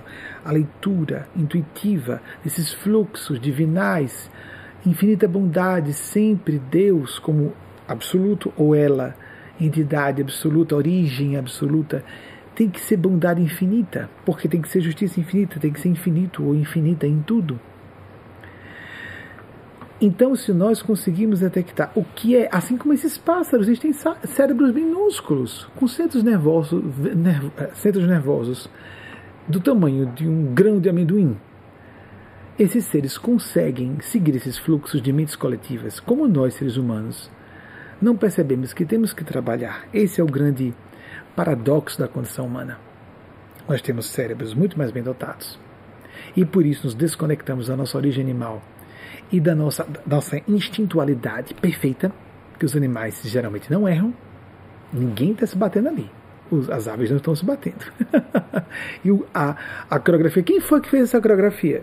Alguém pensou nisso? Aviões não podem fazer isso, de última geração. Movimentos graciosos como as aves fazem a mais alta tecnologia de aviação militar, com os pilotos, os maiores ases para pilotarem caças de guerra não podem fazer o que as aves fazem em termos de coreografia e graciosidade de aerodinâmica, formando imagens. Depois você vê que faz ali uma, uma bolsa para cá. Não uma coisa solta, é, não um borrão, no sentido de é, não é uma bagunça do voo. O voo faz uma forma. Isso é fácil encontrar na internet. Meu Deus, há psiquismo invisível em tudo. Há inconscientes pequenos em grupos de animais em comunidades humanas, como falei, há uma cultura organizacional e há uma mente coletiva no ambiente. Há uma mente coletiva familiar. Há uma mente coletiva de nações. E isso também casa-se a uma cultura organizacional, a uma influência mútua. Desculpa falar o ti, o ti. Eu não vou forçar se eu não fui criado a falar isso. Mas o correto é falar ti, di. Então, é correto é só falar inglês e parar de falar português? Vamos fazer isso?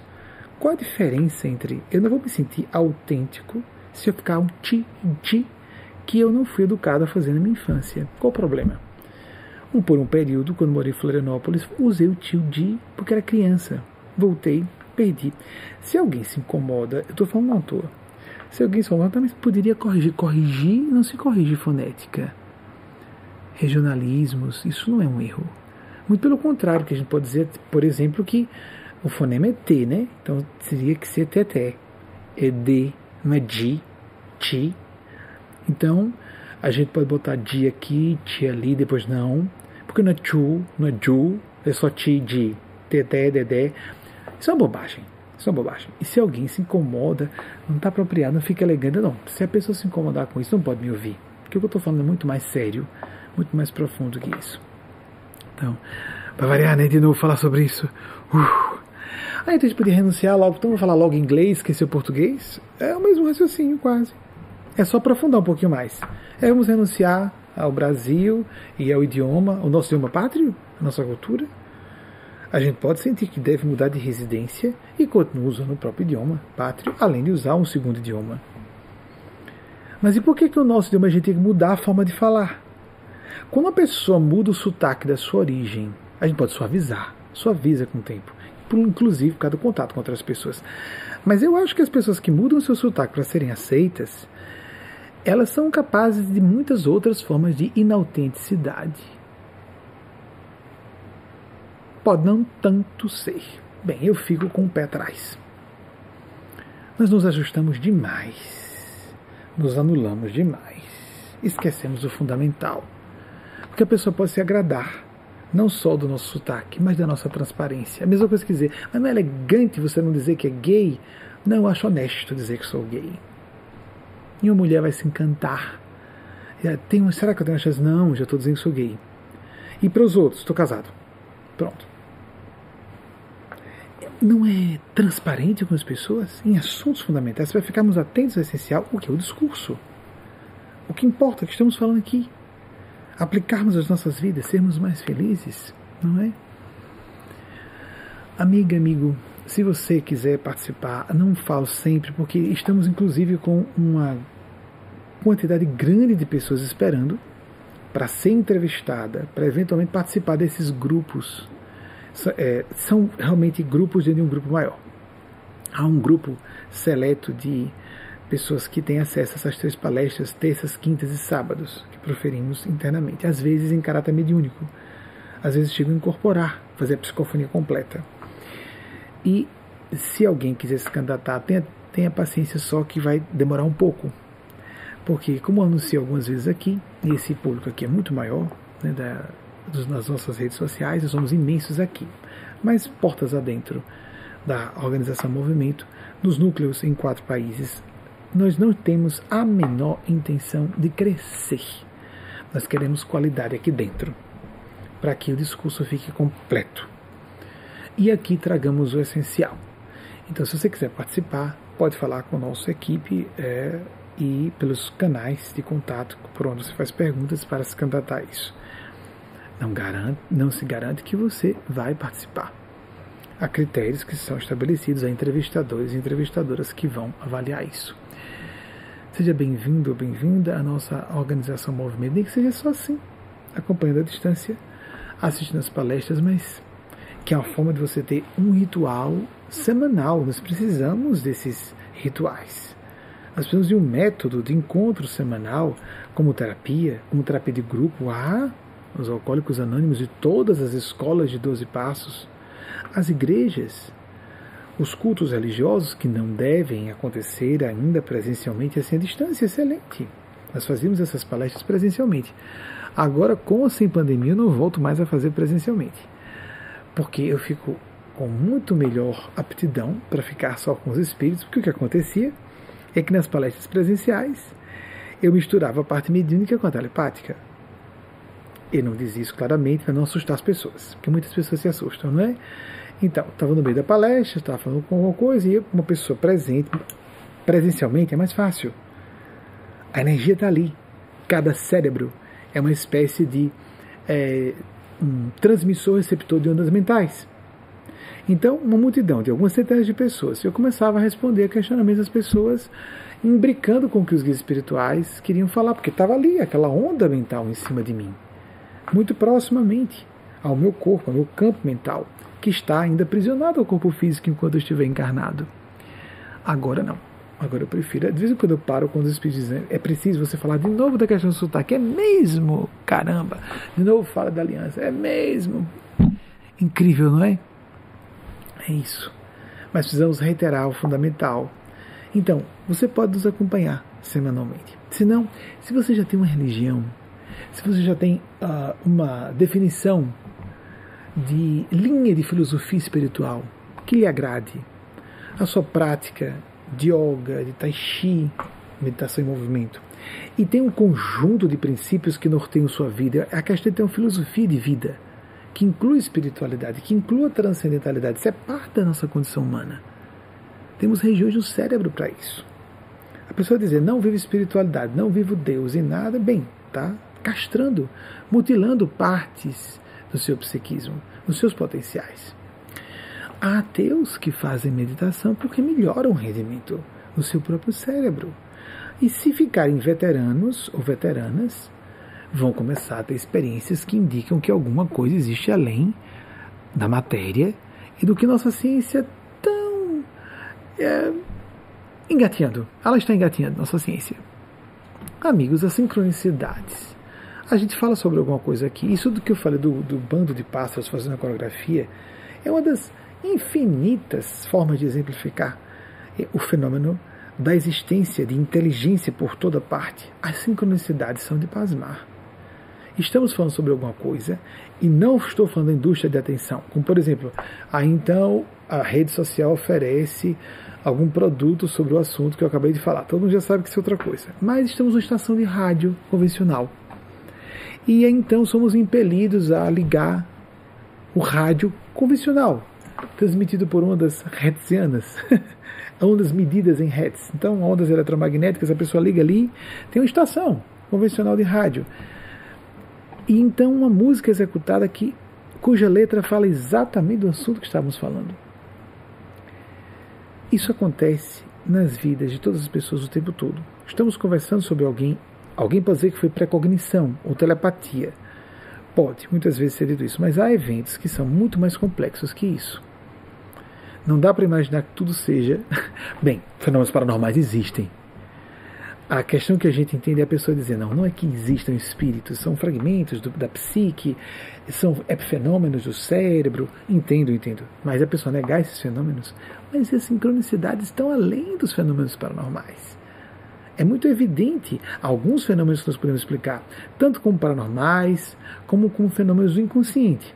Foi a telepatia, foi alguma coisa inconsciente individual ou inconsciente coletivo, mas outros eventos a gente fica, se a gente observar detida longamente o assunto, minuciosamente, vamos perceber, aqui não tem como explicar. Como imaginemos, um psicógrafo polígrafo, Chico Xavier, percentual significativo das psicografias que ele recebia tinha uma caligrafia do espírito comunicante. Isso não é telepatia, amigas, amigos. Isso não pode ser inconsciente coletivo. Ah, acessou uma memória que estava no inconsciente coletivo a caligrafia indicativa da personalidade da pessoa. Grafotécnicos, convocados como peritos por magistrados, foram chamados para examinar a psicografia de Chico, batendo com a, com a escrita da pessoa enquanto ela estava em corpo físico. Era a mesma caligrafia. Isso não se explica com paranormalidade. Não havia só dados que ele desconhecia. Ah, está no inconsciente coletivo, mas a caligrafia saiu, a caligrafia, de modo psicomotor é indicativo de que aquela pessoa está ali. Por exemplo, esse é um dos fenômenos que deixam bem claro que, além da própria perspectiva, que é subjetiva, de nós médiums que nós sabemos que aquele não é nosso. Tem o que os filósofos chamam de, filósofos chamam de qualia, aquele, aquele sentimento intraduzível em palavras, intransferível de uma pessoa para outra, de agora não é minha mente, é outra mente que externamente está conversando comigo. Ela não trouxe nenhum dado ainda que eu desconheça, mas já sei que estou interagindo com outra mente. Ela ainda nem sequer apareceu a psicovidência. Não estamos ouvindo como uma voz no ambiente. Confundir o mundo físico com o psíquico é sinal de distúrbio mental. Pode ser esquizofrenia e não psicoaudiência, por exemplo. Em mais de 80, a última vez que vi, mais de 90 tipos de esquizofrenias, segundo a psiquiatria, só cada vez mais. Os diagnósticos possíveis de enfermidades, já esse número vai aumentando.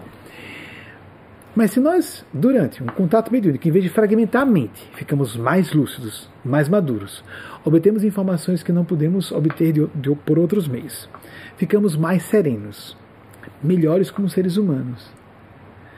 Isso é distúrbio mental? Que conceito é esse de distúrbio cognitivo, de alienação, desconexão com a realidade? Como assim se estamos em contato com a realidade mais ampla? Então, se você já tem uma religião, Chame isso para normalidade, de espiritualidade, que o mais importante é isso, é a consciência. Como foi a mensagem que abriu a palestra de hoje. O que importa não é desenvolver capacidades psíquicas, é desenvolver a nossa essência humana.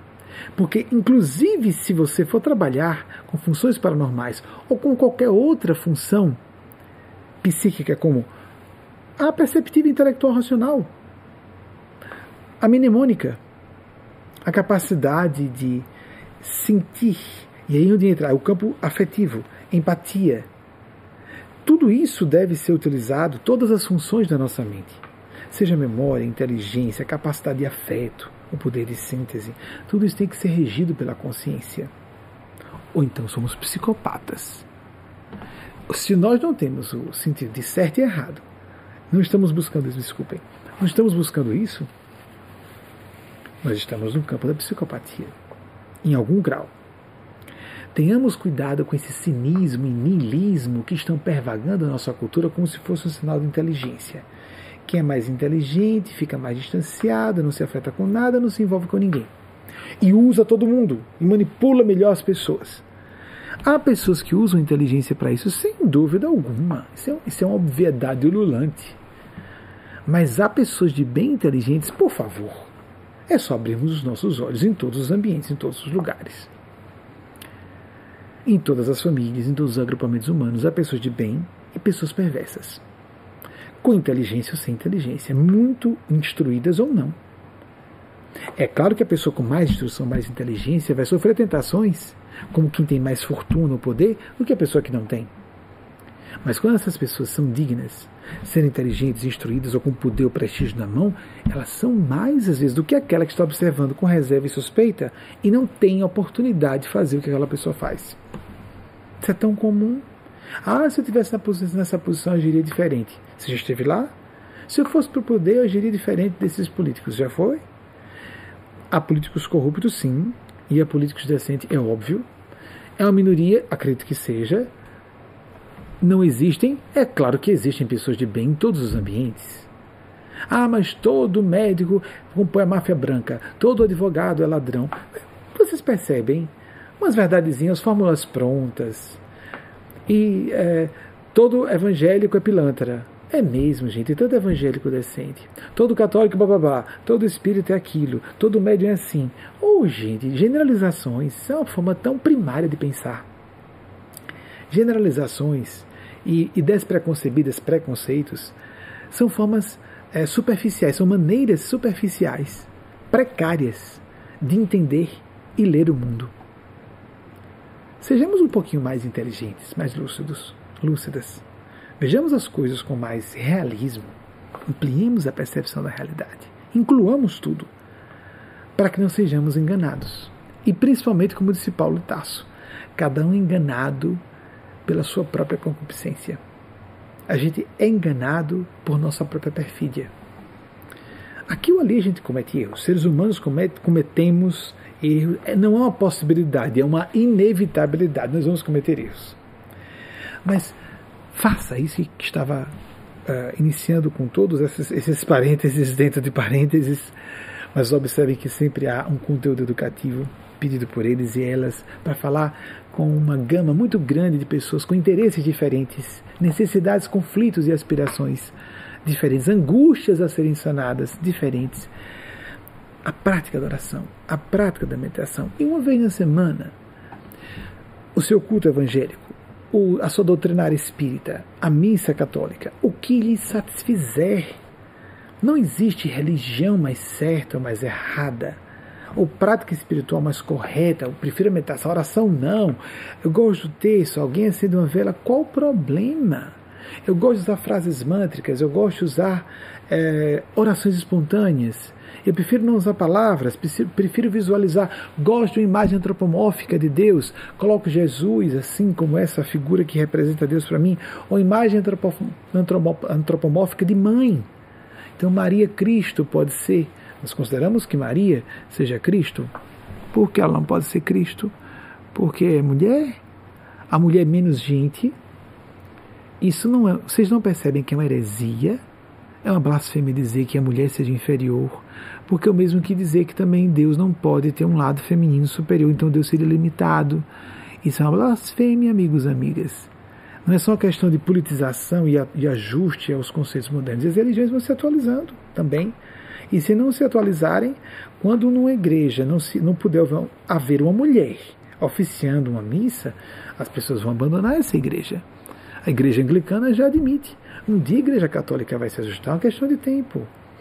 Já houve coisas muito piores no passado da igreja. Sim, é isso mesmo, vão se ajustando com o tempo. Algumas pessoas não querem esperar e se desligam desses movimentos, foi o nosso caso. Você pode ser assim também. Para estar nos ouvindo, provavelmente tem um perfil semelhante, pelo menos nesse aspecto, não querer esperar. Por exemplo, o Papa João Paulo II foi trazer um pedido de perdão público em nome da Igreja Católica a Galileu Galilei. Tem pessoa que foi em 92, é fácil encontrar. Amigos, amigas, isso aconteceu no século XVII. A gente vai esperar que a Igreja Católica peça desculpas e diga: não, realmente nunca foi problema homossexualidade, realmente nunca foi problema mulher oficiar a missa.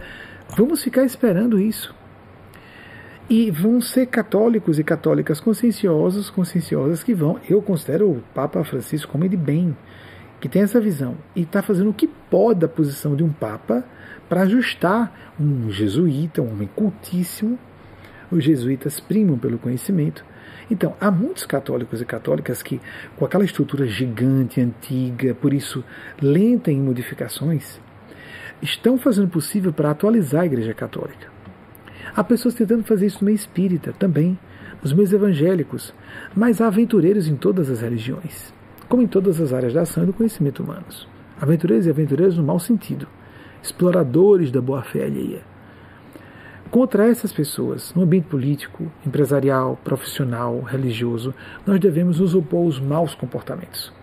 Primar pela ética, pela espiritualidade, mas muita coisa que é tida como antiética não é antiética realmente. Vejam só. Certa vez os espíritos disseram: as pessoas gostam de falar de ética sobre o que não é ética realmente. Tanto é que ou nós temos uma ética só, ou nós não podemos dizer que existam duas éticas. Isso é hipocrisia. Duas éticas, o que vocês, alguém pergunta, o que, que é? O que, que é isso aí, duas éticas?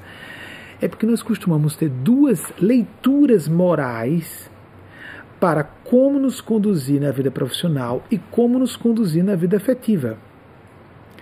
Aí, por exemplo, uma pessoa ser abordada, eu vou usar a palavra abordada, justamente para fazer a imbricação dos dois temas, dos, dos dois universos tidos como é, diferenciados completamente. Somos seres humanos. Ética ou tem a ver com a nossa moralidade é essencial ou, não, ou é falso, ou isso é falso. Só existe uma percepção ética da vida. Para cada pessoa, de acordo com o seu nível. Circunstância, cultura, a gente vai refinando a nossa percepção ética. Existem comportamentos, comportamentos pós-éticos que, por exemplo, é, firam a legislação de uma época ou de um lugar. Dois grandes líderes espirituais, Martin Luther King Jr., um pastor evangélico, e Mahatma Gandhi, na Índia, se opuseram a legislações que eram injustas, ou seja, vai muito eles estavam bem antes de chegar à questão da ética, estavam na legislação. A ética é algo mais refinado, que às vezes a pessoa pode estar com um comportamento antiético, mas ela é astuta para não se enquadrar em tipos legais e ela não é enquadrável como criminosa. A ética é uma coisa mais refinada. Mas como a etiqueta, que é uma ética pequena, o comportamento à mesa. Muito bem. A pessoa é abordada por um empresário ou um, um executivo de uma grande empresa, uma multinacional, e uh, vamos imaginar isso. Sou um profissional de uma certa área e estou numa situação pública e o executivo de uma outra empresa, ou o dono, ou um dos sócios de uma outra empresa diz: quanto é que você está ganhando na empresa que você trabalha? É tanto. Quais são os benefícios? Eu gostaria de contratar você. Ele diz, não, eu, eu estou satisfeito onde estou. Ou então, tá certo, vou lá falar com você. Vocês consideram que houve alguma falha de ética nisso? É, a, a pessoa diz, não, que maravilha! Eu adoraria ter outra oportunidade, pelo menos para avaliar o que seria melhor para mim e para minha família. Já que aquele executivo de uma multinacional pode me trazer uma oportunidade de trabalho, de realização pessoal, de crescimento, uma oportunidade muito melhor. Não, tá certo, olha, eu estou bem, mas, mas o que eu tenho a oferecer é melhor. Você não quer conversar comigo amanhã, não? Segunda-feira. Ah, isso é uma festa, né? um monte de gente conhecida, importante e tal. Ou o cara se sente sortudo, chega em casa feliz com a esposa, ou a filhos, ou a, o que for. Agora pensemos o contrário, questão dessa ética romântica. Uma pessoa está casada.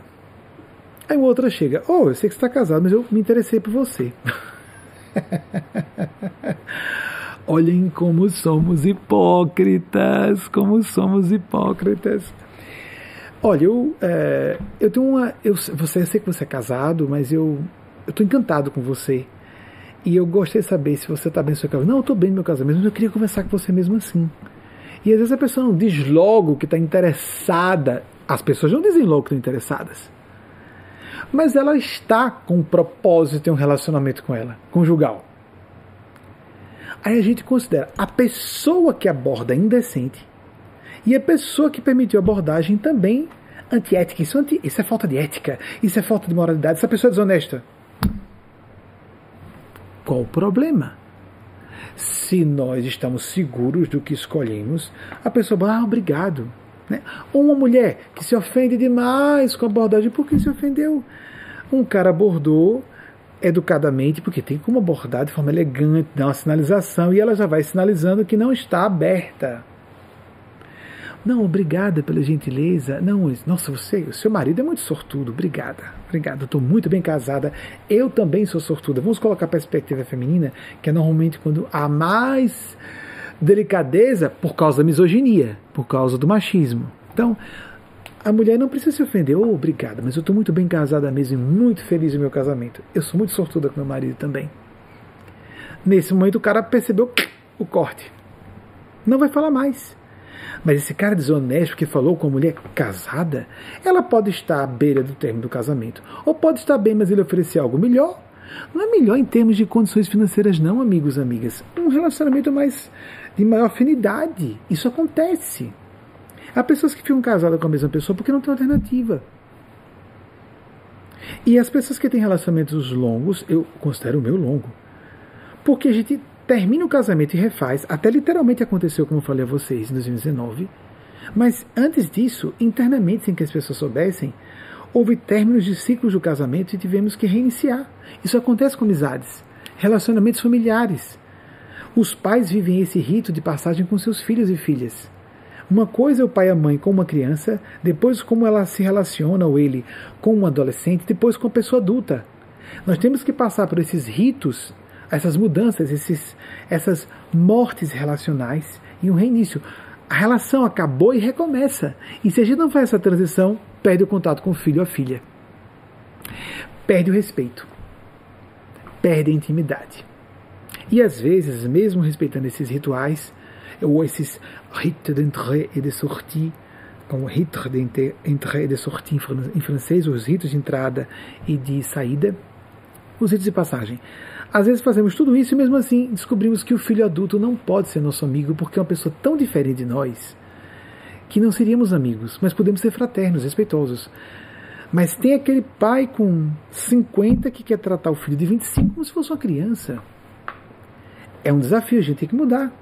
Ou o próprio filho ou filha que aos 50 quer tratar o pai de 70 como se ele ou ela de 50 fosse uma criança. E então o pai começa a falar, mas, mas, mas papai, você. A pessoa até muda o tom de voz. Eu estou caricaturizando, mas fica nervoso, não vou enfrentar papai, mamãe. Peraí, se você respeita, e se você é respeitado, você pode tratar de adulto para adulto, ou de adulta para adulta.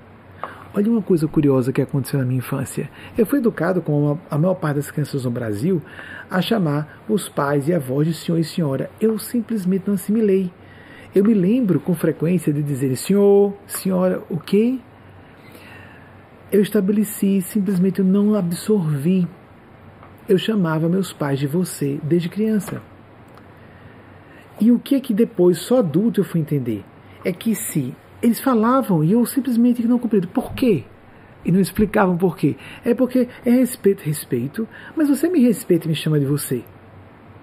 Então, desde criança eu não aceitei tratar alguém de senhor ou senhora se eu já era chamado de você, porque eu achava que eles dois me respeitavam, então eu também respeitava chamando você. Quando alguém dizia, Deus te abençoe, eu dizia, a você também. Se fala amém. É, por quê? Não é porque se diz, quando você diz, alguém diz a você que Deus abençoe você, você tem que dizer amém. Nem me explicaram que era assim seja. Diz, mas eu quero que Deus abençoe você também. Aí pronto, ficava por isso. Alguns faziam caretas, né? digo vários adultos. E adulto mesmo, quando eu saí da infância adolescência e compreendi o que era bênção, eu passei a pedir a bênção a só uma pessoa mais velha da família, minha avó paterna. Era a única pessoa que eu sentia qualificada moralmente para me abençoar. Não querendo dizer que as outras pessoas fossem indecentes, mas a pessoa achava que não tinha um nível para evocar uma benção para mim. Isso é de foro íntimo, amigos amigas. E, e, tinha um tio de um dos lados que ficava bem aborrecido. Eu peço a bênção a todos os meus tios e minhas tias. Você. Eu não. Eu peço a bênção, no caso, era um tio paterno. Eu peço a bênção à sua mãe, a você não. Nem pensa meu pai nem a minha mãe, eu não acho, elas são irmãos, irmãos. Ficamos adultos e eu vejo que são irmãos com personalidades diferentes da minha.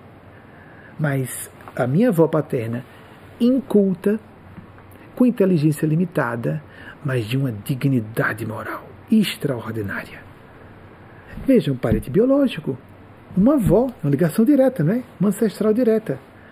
E como um ícone, no sentido como o mentor, o líder, alguém que eu só vi, uma figura de pai, que eu só, com quem eu só convivi até os nove anos, meu avô materno,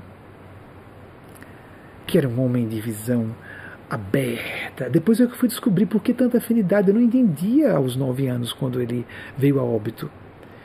Mas ele sentava para conversar comigo, respondia todas as minhas perguntas, era um homem de conhecimento enciclopédico, eu me encantava com aquilo. Está lendo em outros idiomas e tanto que minha avó materna, esposa dele, fez questão de que eu ficasse com o gabinete que ele usava para trabalhar, porque achava que havia uma ligação direta de filiação, e era. Ela fez isso intuitivamente.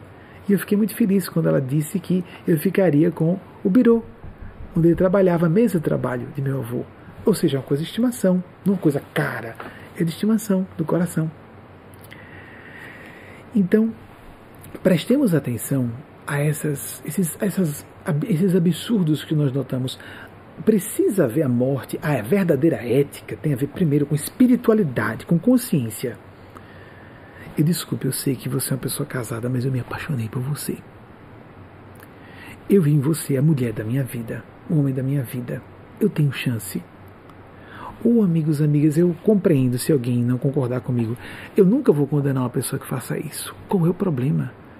Outra coisa, o outro lado. A pessoa pode dizer: Ah, muito obrigada, ou muito obrigado, que gentil da sua parte. Não, muito bem, muito bem. Eu tenho chance? Não, não tem não. Aí o que, é que as pessoas fazem normalmente? Fazem essas abordagens. Fazem de conta que não estão sendo abordadas. Deixam a pessoa presa, apaixonada. Ficam alimentando esperança. Vejam só, houve um momento em que eu estava terminando um relacionamento bem antes de conhecer Wagner. E aí, então eu fui falar com o rapaz. Acreditem, amigos, foi a única pessoa, porque eu era tão tolo, eu já estava na casa de 30 anos. Fui falar com um rapaz, estava terminando a casa de 20. Eu estava no início da casa de 30 e terminando a casa de 20. Com pequenas falhas de memória, porque foi no início desse século. E então, quando eu fui falar com ele, ele tinha acabado de terminar a faculdade e terminou um pouco mais tarde. Eu falei, fui o único que agiu corretamente. Fulano, é, eu estou terminando um relacionamento e a espiritualidade autorizou que eu abordasse, porque eu pedi licença, eu posso, eu posso abordar, não é dizer, é esse o cara certo, não, não, não. Eles autorizam, como tinha já um trabalho antigo, como eles me autorizaram. Aí esse rapaz disse, ô oh, Benjamin, como eu estou tão lisonjeado, muito obrigado, você poderia ter abordado outras pessoas no meio da multidão. Muito obrigado, mas olhe, veja um grau de transparência com ele próprio eu não aguento a fofoca. Porque as pessoas falam, eu não aguento ser taxado de homossexual. É só por isso. E se vocês virem um rapaz muito másculo, mais másculo do que eu. Fui o único, alguns me recordo na época, esse período quando eu fui abordado, quer dizer, ah, tu está autorizado. Quando falar, o que está me achando que eu sou gay? Eu não tem no rótulo na testa que você é homossexual. E nós gays sabemos quando alguém é bissexual ou homossexual. A gente não tem clareza se a pessoa só é heterossexual ou só homossexual. E às vezes as situações dúbias, a gente pode interpretar errado. Qual o problema a pessoa em vez de ficar lisonjeada? Vocês entendem? Qual é a falha de ética? Especialistas em relacionamentos dizem assim: procure, é, quando você quiser um relacionamento sério, percentual de casamentos sérios. Onde surgem os relacionamentos sérios? Em áreas de interesses profundos para alguém. Então, há grandes relacionamentos, grandes casamentos que surgem em ambiente, primeiro, acadêmico. A pessoa está fazendo a mesma faculdade, por exemplo. Ambientes profissionais, áreas de interesse parecido. Em ambientes religiosos, frequentam a mesma agremiação religiosa. A quantidade de casamentos que surgiram na história da nossa organização entre pessoas que frequentavam as minhas palestras, eu perdi a conta. Eu perdi a conta. Mas quando eu fui abordar alguém que frequentava, alguém julgou que fosse antiético. Peraí, peraí, peraí, peraí. Eu perdi alguma coisa. Eu perdi alguma coisa. Eu mesmo digo, e todo mundo sabe, que é muito mais provável que uma pessoa que fre frequente um ambiente de principiologia de vida idêntica ou semelhante à minha, é muito mais fácil dar certo. Como sou eu o próprio canalizador dessa principiologia, vou procurar alguém fora. Não é uma questão de ética, você procure, vá para um boate gay. Amigos, mesmo um boate hétero. Aí as pessoas vão procurar parceiros onde é menos provável acontecer um relacionamento sério. Porque depois desses ambientes, academias, academias, digo de ciência, de academias uh, ou culturais, onde a pessoa se gradua ou faz um mestrado, em ambientes profissionais e ambientes religiosos, aí vamos para os ambientes neutros. É onde também, depois desses, esses são os mais prováveis de encontrarmos relacionamentos sérios. Aí onde, onde é menos provável, mas um pouco mais do que onde as pessoas pensam que se encontra mais relacionamento. Ambientes neutros, supermercado, restaurante, ou porque alguém indicou um amigo ou uma amiga. E por fim, o menos provável, boate, bar, vão sair para azaração, para encontro sexual, a pessoa quer um relacionamento sério ou quer só brincar de sexo? Como a gente é hipócrita. Como a nossa cultura é hipócrita, não é? Então, com isso, por exemplo, professores que vieram a se envolver com alunas adultas ou professoras com alunos adultos e tiveram relacionamentos longos. Eu conheço vários casos. Ah, mas não é ético. Peraí. Vocês sabem que Macron, o grande é, estadista francês da atualidade, é casado com a ex-professora. Ele foi aluno aos 15 anos dela. Eu não estou dizendo que tenha começado ali. Mas o fato é que ele veio se casar com ela. E claro que eu considero impróprio, não é nem só com menores de idade, até pessoas jovens demais. Eu era sempre contra isso, tive que pagar minha língua. Porque quando Wagner tinha 20 anos e frequentava há um bom tempo, ele estava há um ano e meio sistemática insistentemente me abordando, todos os meus amigos percebendo, quem é que esse menino se toca, não é? Pois é, né? Até que eu cedi, eu cedi. E eu estava no outro relacionamento. Eu não acho Wagner antiético por causa disso. Eu estava no relacionamento com Delano. Delano ficou sabendo, eu me interessei, vamos terminar. Eu sinto que eu, nós somos mais amigos. Porque desde o início disse a Delano, nós somos amigos, né? Que estamos no relacionamento conjugal, mas nós somos basicamente amigos irmãos, não é? Desde o início.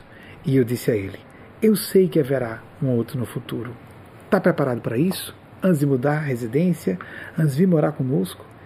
E Wagner foi tão cabeça aberta que não se incomodou que nós transformássemos o nosso relacionamento em fraternidade e ele vir morar conosco. E Delano também processou que eu estaria casado com outro. Não foi fácil, amigos e amigas, de jeito nenhum. Eu nem sabia que era possível isso. Eu tive que viver na prática para saber que existia. E não é assim que as famílias humanas são formadas? Antigos relacionamentos, outras vidas, nascem como filhos e filhas, não é isso? E por que não podemos fazer na mesma vida? Eu sei que a maior parte das pessoas não estão preparadas para isso. Eu não tinha vivido isso antes. Vivi com eles dois. Mas foi assim, Wagner foi abordando, abordando. Que cara, nossa, tá desagradável, né? Tá, tá invasivo. Aí vai me abraçar, abraçava demorado demais. Eu, nossa senhora. Ou falava, queria falar sempre muito comigo no final da fila dos cumprimentos.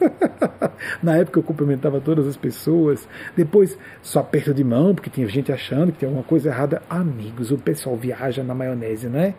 Franco, tu, quem, quem tem boca fala o que quer. Né? Aí gays falam que querem, dizendo que não são gays. Pois é, né? O cara é gay, aí diz que foi abusado. Foi mesmo. Por quê? Porque foi abordado? adulto, adulta, vejam, amigos, amigas, vocês entendem? Isso se fala com todos os homossexuais, com todas as mulheres, e agora também a bola da vez. Homens héteros parece que são culpados de tudo. Amigos, amigas, ter privilégio, homem branco, heterossexual, rico, torna uma pessoa mau caráter? Um abusador, um manipulador? Claro que não, amigas, amigos. A pessoa pode. O privilégio vai dar mais tentações à pessoa. Mas quando a pessoa nasce em uma situação de opressão, ela pode ser mau caráter ali mesmo na situação de opressão. Às vezes nasce uma situação de opressão para inclusive desenvolver aptidões e acrisolar o seu caráter que não faria esse esforço se não passasse por aquilo. Então, eu não julguei em nenhum momento. Considero os meus relacionamentos, os dois com que eu tive, graças a Deus, melhor relacionamento, foram exatamente Delano, que nós sabíamos desde desgraçado, não me apaixonei, você também não, né? Ele, não, não, é. Eu disse em público. Nós já, já, já começamos o relacionamento, aquele casamento antigo, morno. Somos amigos, amigos amantes. A gente falava assim, cheguei a falar em público em palestras. E aí disse, mas tem uma pessoa que não vai ser. Mas eu esperava lá frente chegar um homem de faixa de idade semelhante à minha. Sempre me impressionei com caras um pouco mais velhos o meu ideal sempre era de homens mesmo mais jovens, na casa de 40. Aqui nos Estados Unidos mesmo, eu tive uma fé, que Marconi, que está aqui na sala, acompanhou.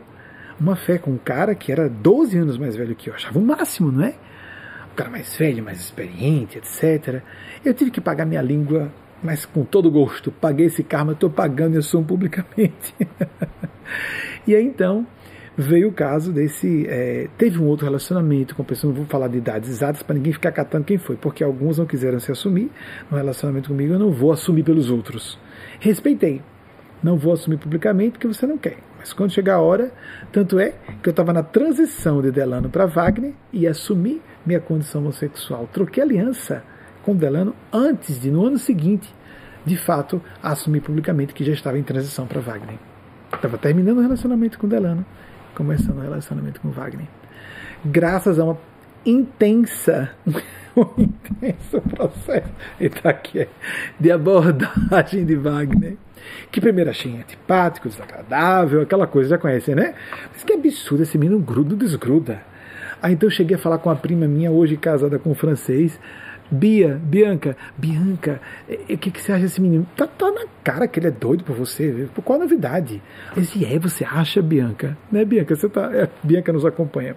Aí então, tá na cara que esse menino é doido por você. É mesmo, é? Eu acho que ele só. Não é pilantrão, não. Ele já sabe que eu sou casado. Eu tava confuso ainda com esse assunto. Até que os espíritos disseram: olha a questão, ou há uma ética, ou não há ética nenhuma Ele estava demonstrando interesse. Se eu, casado, que quereria sair de um casamento ou não, era um assunto meu. E minha consciência chegou, eu já sabia que haveria um outro. Mas fiquei confuso sobre Wagner, fui avaliando com cuidado e percebendo, ah, esses errozinhos são de homem muito jovem. Que ele começou sistematicamente em mim depois de 19. E com 20 eu me interessei. Aí eu, caramba, eu estava com 37, ia fazer 38. Um garoto de 20 anos, francamente, mas é adulto, né? O próprio Delano dizia, mas é adulto. Eu, pois é, mas é muito jovem. Até que nós nos envolvemos e nos casamos.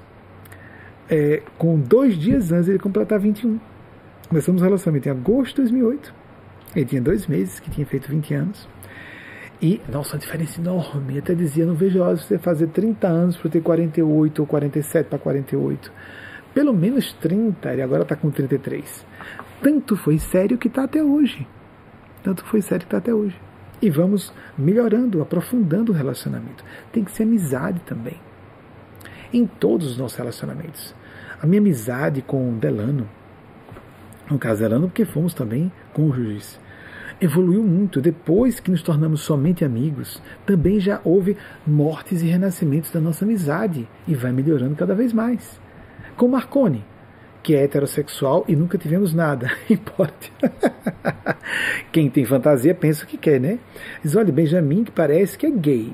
Algumas pessoas tinham suas dúvidas, não aparecia com namorada, dizia que todo mundo tinha que ter relacionamento, que era correto, que era saudável. Ah, então como era amigo de Marconi, alguém suspeitou. É, fiz suspeite porque quiser. Quem quiser, que suspeite, né? Como também, homem não pode, homem hétero não pode ser amigo de mulher hétero. Que é isso, gente? Peraí. Existem irmandades. Assim, então, um irmão biológico não pode ser amigo da irmã biológica? Sim, tem um chip anti-incesto. Mas quem diz que a gente não sente isso em relação a pessoas? Muitas vezes a gente diz, nossa, fulana ou fulano está interessado ou está interessado em mim. Digamos, pessoas de gêneros opostos, heterossexuais, mas não tem clima, né? Que engraçado, não tem clima. E até uma pessoa bonita, inteligente, ideias parecidas, mas não há uma química para um relacionamento conjugal. É muito complexo mesmo que envolve a nossa sombra psicológica, aspectos de nossas aspirações, de programação existencial antes do nascimento. Era isso que eu via muita diferença entre mim e Wagner. É muito comum acontecer isso em casamentos. Nós somos amigos de pessoas muito semelhantes. Nós nos casamos com pessoas que têm semelhanças, mas também são polos opostos em muitos sentidos. E o liame conjugal é para amarrar uma relação mais dificultosa e também com um potencial de aprendizado maior, com mais desafios, não é? Então, amigas, amigos, e o que eu percebi foi que a cada vez que ia passando, a própria, a, por exemplo, a relação com o Delano, alguém vai dizer, virou o ex, ele perdeu. Não foi o que eu senti. Ele está ouvindo aqui agora. Nem o que, estou falando publicamente, nem o que ele sentiu. Nós dois sentimos claramente, conversamos longamente, uma promoção da nossa relação. Éramos casados, viramos irmãos. Porque casamentos passam. A irmandade do espírito, propósito, a fraternidade ideal, não respeita morte física, troca de corpo, o que for. O amor de pais e mães, por exemplo, por seus filhos e filhas, passa para outra existência a, essa, esse grupo de espíritos e de repente a gente tem uma amizade tão especial por alguém sem saber por quê. Engraçado, é aquela pessoa até estranha para mim, não seria bem amiga, mas eu fico tão preocupado ou preocupada com ela e já vai lá que foi um filho ou uma filha de outra vida. Eu estou falando, olha, tem muita gente dizendo que acha que é filho ou filha porque tem um, um kindin, é um filho de outra vida, é uma filha, não tem nada disso. Estou falando quando é sério mesmo. Quando a gente vai amadurecendo, distingue as coisas, olha, isso não é não tem nada de romântico nem de erótico. É uma relação realmente amical, espiritual. Por que, eu me preocupo com essa pessoa? Que, que preocupação é essa assim, estranha? Às vezes fomos pais ou mães. Quantas vezes reencarnamos como seres humanos? Por quantas vezes somos pais e mães? Às vezes os mesmos espíritos. Trocamos de lugar. Vejam, falei de meus pais, que eu vejo como irmãos. E é, uma delas eu vejo meio, a mãe meio como filha. Né? Então a gente pode mudar o sentimento, muda o foco. mantém o tipo de distância aproximação que é possível para não haver desgaste ou atrito desnecessários. Quantas vezes invertemos o papel? Quem foi filho vai ser pai, ou quem foi filha vai ser mãe ou pai, troca o gênero também, por que não? E o fato é que vamos aumentando, alargando o nosso sentimento de familiaridade espiritual. Encarnamos uma mesma família biológica para pacificar os ânimos, às vezes de grandes desafetos de outras vidas. Sim, os reencarnacionistas estão certos nisso. E grandes amigos e irmãos também. Eu sou amigo e irmão muito da irmã mais próxima de minha idade até hoje. Nos tornamos confidentes desde que eu tinha 10 anos e ela 7. E somos até hoje. Tenho três irmãs biológicas, mas uma é irmã do espírito. Veja como são as coisas. E nós temos que respeitar isso. Ficamos adultos, as pessoas têm perfis diferentes, opiniões diferentes. Vamos deixar que as coisas fluam. Às vezes há um afastamento. Por que, que tem que entender que isso é inimizade? Se as pessoas têm padrões de opiniões e valores diferentes e projetos de vida que não são compatíveis com nossa forma de ver o mundo, qual o problema? Essa ideia de Deus, pátria, família, isso é coisa de sistemas totalitários, retrógrados, moralistas, castradores e hipócritas. A verdadeira família do Espírito, Jesus, disse isso. Aquele que abandona pai, mãe, lembram? filhas, irmãs, irmãos, em meu nome receberá cem vezes nessa vida e na outra vida eterna. Tem um sujeito que quer seguir Jesus, mas Jesus, eu vou ali, Senhor, eu vou ali enterrar meu pai. Se aquele que olha para trás, deixe os mortos enterrar seus mortos. Deixa eu falar com os meus parentes. Aquele que olha para trás não é digno de mim. Olhem só como ele era forte nesse sentido. Mas ele chamou dois irmãos biológicos duas, perdão, quatro, duas duplas de irmãos biológicos como seus quatro primeiros, primeiros discípulos apóstolos, que depois vieram se tornar apóstolos. Então, ele não estava condenando o parentesco biológico, mas dizendo que, acima do aspecto consanguíneo, que animal, nós somos treinados pelos instintos para nos tornar mais amigos, mais afinados com aquelas pessoas. Numa encarnação, às vezes dá certo, outras, outras vezes precisamos repetir várias existências, porque a gente pode fazer a parte da gente, mas o outro pode não fazer a dele ou a dela. E às vezes é incompa são incompatíveis mesmo as personalidades, os caracteres. E aí? A coisa mais comum do mundo. São irmãos biológicos ou irmãs biológicas não conviverem umas com as outras ou uns, ou uns com os outros. E às vezes famílias biológicas muito unidas às vezes são pessoas ou primitivas ou convencionais demais, ou então tem um interesse material muito grande, está todo mundo amarrado por interesse material. Não estou generaliza generalizando, mas procurem as exceções. Observe no seu círculo de amigos. Você próprio pode se assustar, e às vezes quando a pessoa se ofende é porque ela pode ser uma dessas. Então não vamos dividir os bens da família. Todo mundo se amarra. E ficam se aguentando, e as festas de família. Amigos, amigas, é falta de respeito com nós mesmos, nós próprias a verdadeira família do espírito. Se é possível, ao nascermos num ambiente com primos, irmãos e principalmente parentela, o núcleo central, pai, mãe, filhos e filhas. Se é possível, ficando adultos, um lado e o outro querendo também, cada um fazer sua parte, se é possível. Depois disso, continuarmos amigos ou só conhecidos para nos encontrarmos as festas de final de ano, às vezes nem isso é possível. Nem isso é possível. Ou em aniversário é melhor manter distância. Para o que ficarem se atacando reciprocamente sempre? Vamos nos respeitar. Vamos zelar pelo nosso amor próprio. Vamos, ser, vamos até um, o ponto que é possível, seguindo o mínimo de bom senso e de boa vontade, de respeito ao nosso e ao coração da outra pessoa também. E é muito fácil se sentir vítima a pessoa que está mais errada a pessoa mais hipócrita, a pessoa com nível moral ou até intelectual inferior. É muito comum isso. Isso é a regra. Há exceções, mas isso é a regra. Em todos os relacionamentos, começando pelos familiares. As verdadeiras famílias espirituais são famílias de interesses, valores e propósitos semelhantes.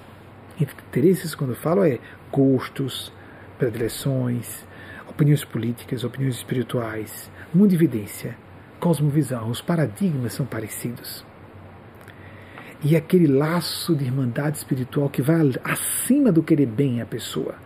Nós nos sentimos responsáveis por aquela pessoa, que acontece muito com pais e mães e seus filhos e filhas, filhos e filhas, às vezes já adultos adultas. Não desaparece isso, porque nós somos seres humanos. Continuamos preocupados para sempre com aquela pessoa. E isso se perpetua ou tem um eco parcial de acordo com o grau de evolução da pessoa e de acordo com o grau de profundidade daquele relacionamento parental da outra vida. Há ecos em existências seguintes. E não é que a gente olha para uma pessoa de forma diferente.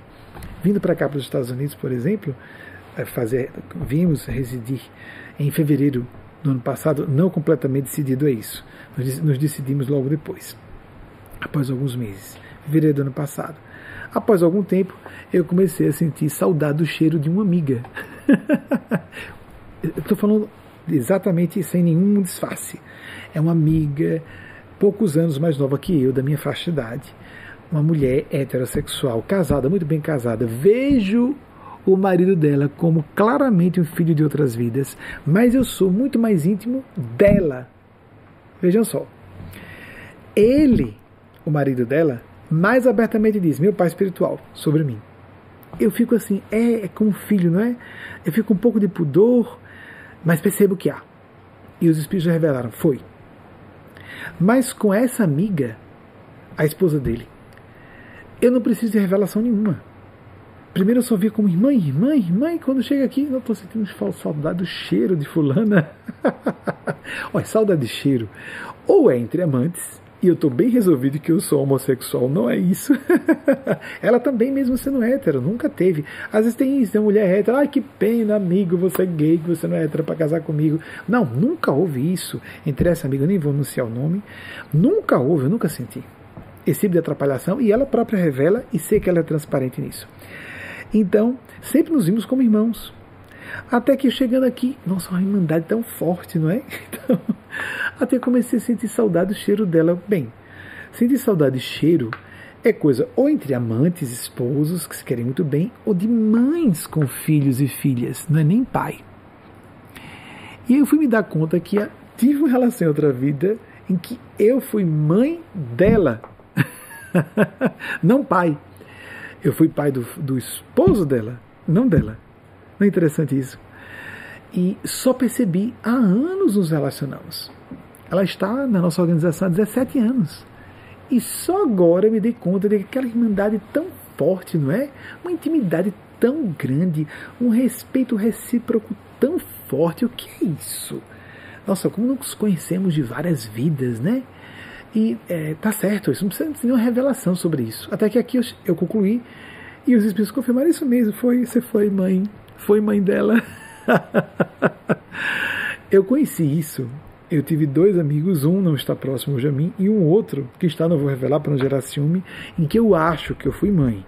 Mas não vou dizer não para não, não dar ousadia, né? Porque às vezes se fala eu fui meio pai, meio mãe, para mascarar é, sublimação de amores eróticos, etc. Eu prefiro não falar. Esse rapaz é uma coisa bem resolvida, ele é resolvidão, eu também sou resolvidão com ele, a esposa também, fica tudo aberto. Tanto que ele não tem ciúmes quando eu falo longamente com ela, nem pelo lado de ele se sentir meu filho também. Vejam só. E eu não gosto de brincar disso, eu fui pai em outras vidas, então eu sou como seu pai. Aí ficar telefonando para poder dar pitaco ou palpite na vida, nem pergunto às vezes. No máximo, de, de acordo com a atividade profissional, pergunto como é que está, sua atividade profissional, está tudo bem? Então, pronto, ok. Então, aquela coisa do respeito à distância, o espaço de outra pessoa adulta, e se houve, eu sei que é diferente. Uma coisa é sentirmos que alguém pode ter sido parente nesse sentido íntimo, um filho ou uma filha. Outra coisa é ser filho e filha com esse corpo, com os instintos de proteção da prole. Quem já teve a impressão de ter um sobrinho ou sobrinha como filho ou filha, Muitas e muitos de vocês estão me ouvindo já passaram por essa experiência. E depois, ah, não, é como se fosse um filho. Eu tenho certeza que esse sentimento é de mãe ou de pai. Aí quando vai ter o filho ou a filha, principalmente se for biológico, porque É mais fácil.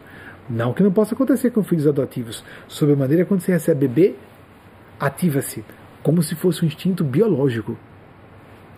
Aí quando a pessoa vai ter o filho, a filha mesmo, aí diz, caramba, não é não. O que eu senti pelo sobrinho ou a sobrinha, às vezes até parente biológico, é um sobrinho ou a sobrinha. Mas não é a mesma coisa. Então, ao eu dizer que alguém eu acho que foi filho de outra vida, ou que essa amiga, muito amiga, muito irmã, é uma filha, é claro que não é exatamente. Eu não preciso ser pai biológico, nem adotivo, para saber que é diferente. E gosto dessa liberdade. Para deixar as pessoas livres. Não tenho compromisso de parentalidade com ninguém, não assumo isso com ninguém. Só achei divertido partilhar com ela, porque sabia também que ela não ia ter esse barato de esperar uma atenção especial, já que ele seria minha mãe de outras vidas. Acho até engraçado, porque eu tenho identidade de gênero do meu gênero. Aí eu achei muito divertido. Eu, mãe, eu, uma mulher, dando de mamar a essa amiga quando foi minha filha. Rimos a beça, os dois. Gostosamente rimos com essa história. E, no entanto, e ela é das poucas pessoas da minha intimidade, ah, da minha intimidade só uma, Poucas pessoas trocaram meu nome por mamãe. Ela é a única que há alguns anos. meu apelido de intimidade é próximo a, a essa palavra. É mamim, é, para os íntimos e pessoas do grupo. Eu autorizo todo mundo a me chamar assim. Eu gosto que mistura a mãe Eugênia Spásia com Benjamin, a terminação do meu nome. Não me incomodo. Qualquer pessoa pode me chamar de Benjamin, há pessoas muito íntimas e que eu quero muito bem e que me chamam de Benjamin. É meu nome. E Eugênia pediu para me chamar, como eu não gostava na infância do meu nome e na adolescência, ela diz: olha em português, bem já em mim. Em português fica tão interessante, não é? A pessoa dizer Benjamin está dizendo que o bem já está nela. Ah, que ótimo! Eu fiz as pazes com o meu nome. Foi Eugênia que resolveu isso para mim. Então, é, algumas pessoas me chamam de, de Benjamin, é meu nome, podem chamar pelo meu nome. Eu não gosto é quando botam um senhor na frente, mesmo sendo tendo idade para ser filho ou filha. Há pessoas no grupo que são adultos jovens na casa de 20 anos, têm idade de ser filhos ou filhas minhas, ou meus. Eu entendo quando eles veem o senhor, assim, como seria como tem idade de ser meu pai. Olha, se você quiser mesmo, eu respeito, isso é polidez, você é uma pessoa educada, mas eu prefiro que você chame de você. Quando eu disse que eu usava você para meus pais e avós, todo mundo, depois eu comecei a chamar minhas, minhas avós, as duas, a materna e a paterna estavam encarnadas quando era adolescente, de senhora, porque eu comecei a achar desrespeitoso. Mas só quando eu entendi que era uma questão de respeito por ser uma pessoa muito mais velha. Então veja, eu na sua idade, eu tratava todas as pessoas que eu calculava mais ou menos que tinham idade de ser pai ou mãe, de senhor ou senhora. Hoje eu não faço mais isso. Principalmente em sala de aula, se eu sou orientador, eu chamo pessoas que têm idade de ser pais ou mães minhas de você. E eu gostaria que você me chamasse de você também, para nivelar. Já tem diferença de idade, já sou orientador espiritual. Por que chamar de senhor? Chama de você, meu nome o meu apelido, à vontade, para nivelarmos. Os bons relacionamentos são fraternos, sem aquela coisa de reverência, um bota muito a pessoa no pedestal. Isso perturba até o sentimento, atrapalha o fluxo, a troca de experiências. Quanto mais igualitária é essa verdadeira maneira de respeitarmos alguém. É claro que um pai e uma mãe com a criança e um adolescente tem que exercer uma autoridade funcional estabelecer regras, etc. Mas à medida que vai ficando o, o filho ou a filha adulto, adulta, vai começando, precisa ajustar para haver mais paridade, uma relação de igual para igual, quanto possível. É óbvio que diante de alguma pessoa que a gente sabe, minha avó paterna, sem instrução, com, bastante desinformada, eu tinha um respeito enorme.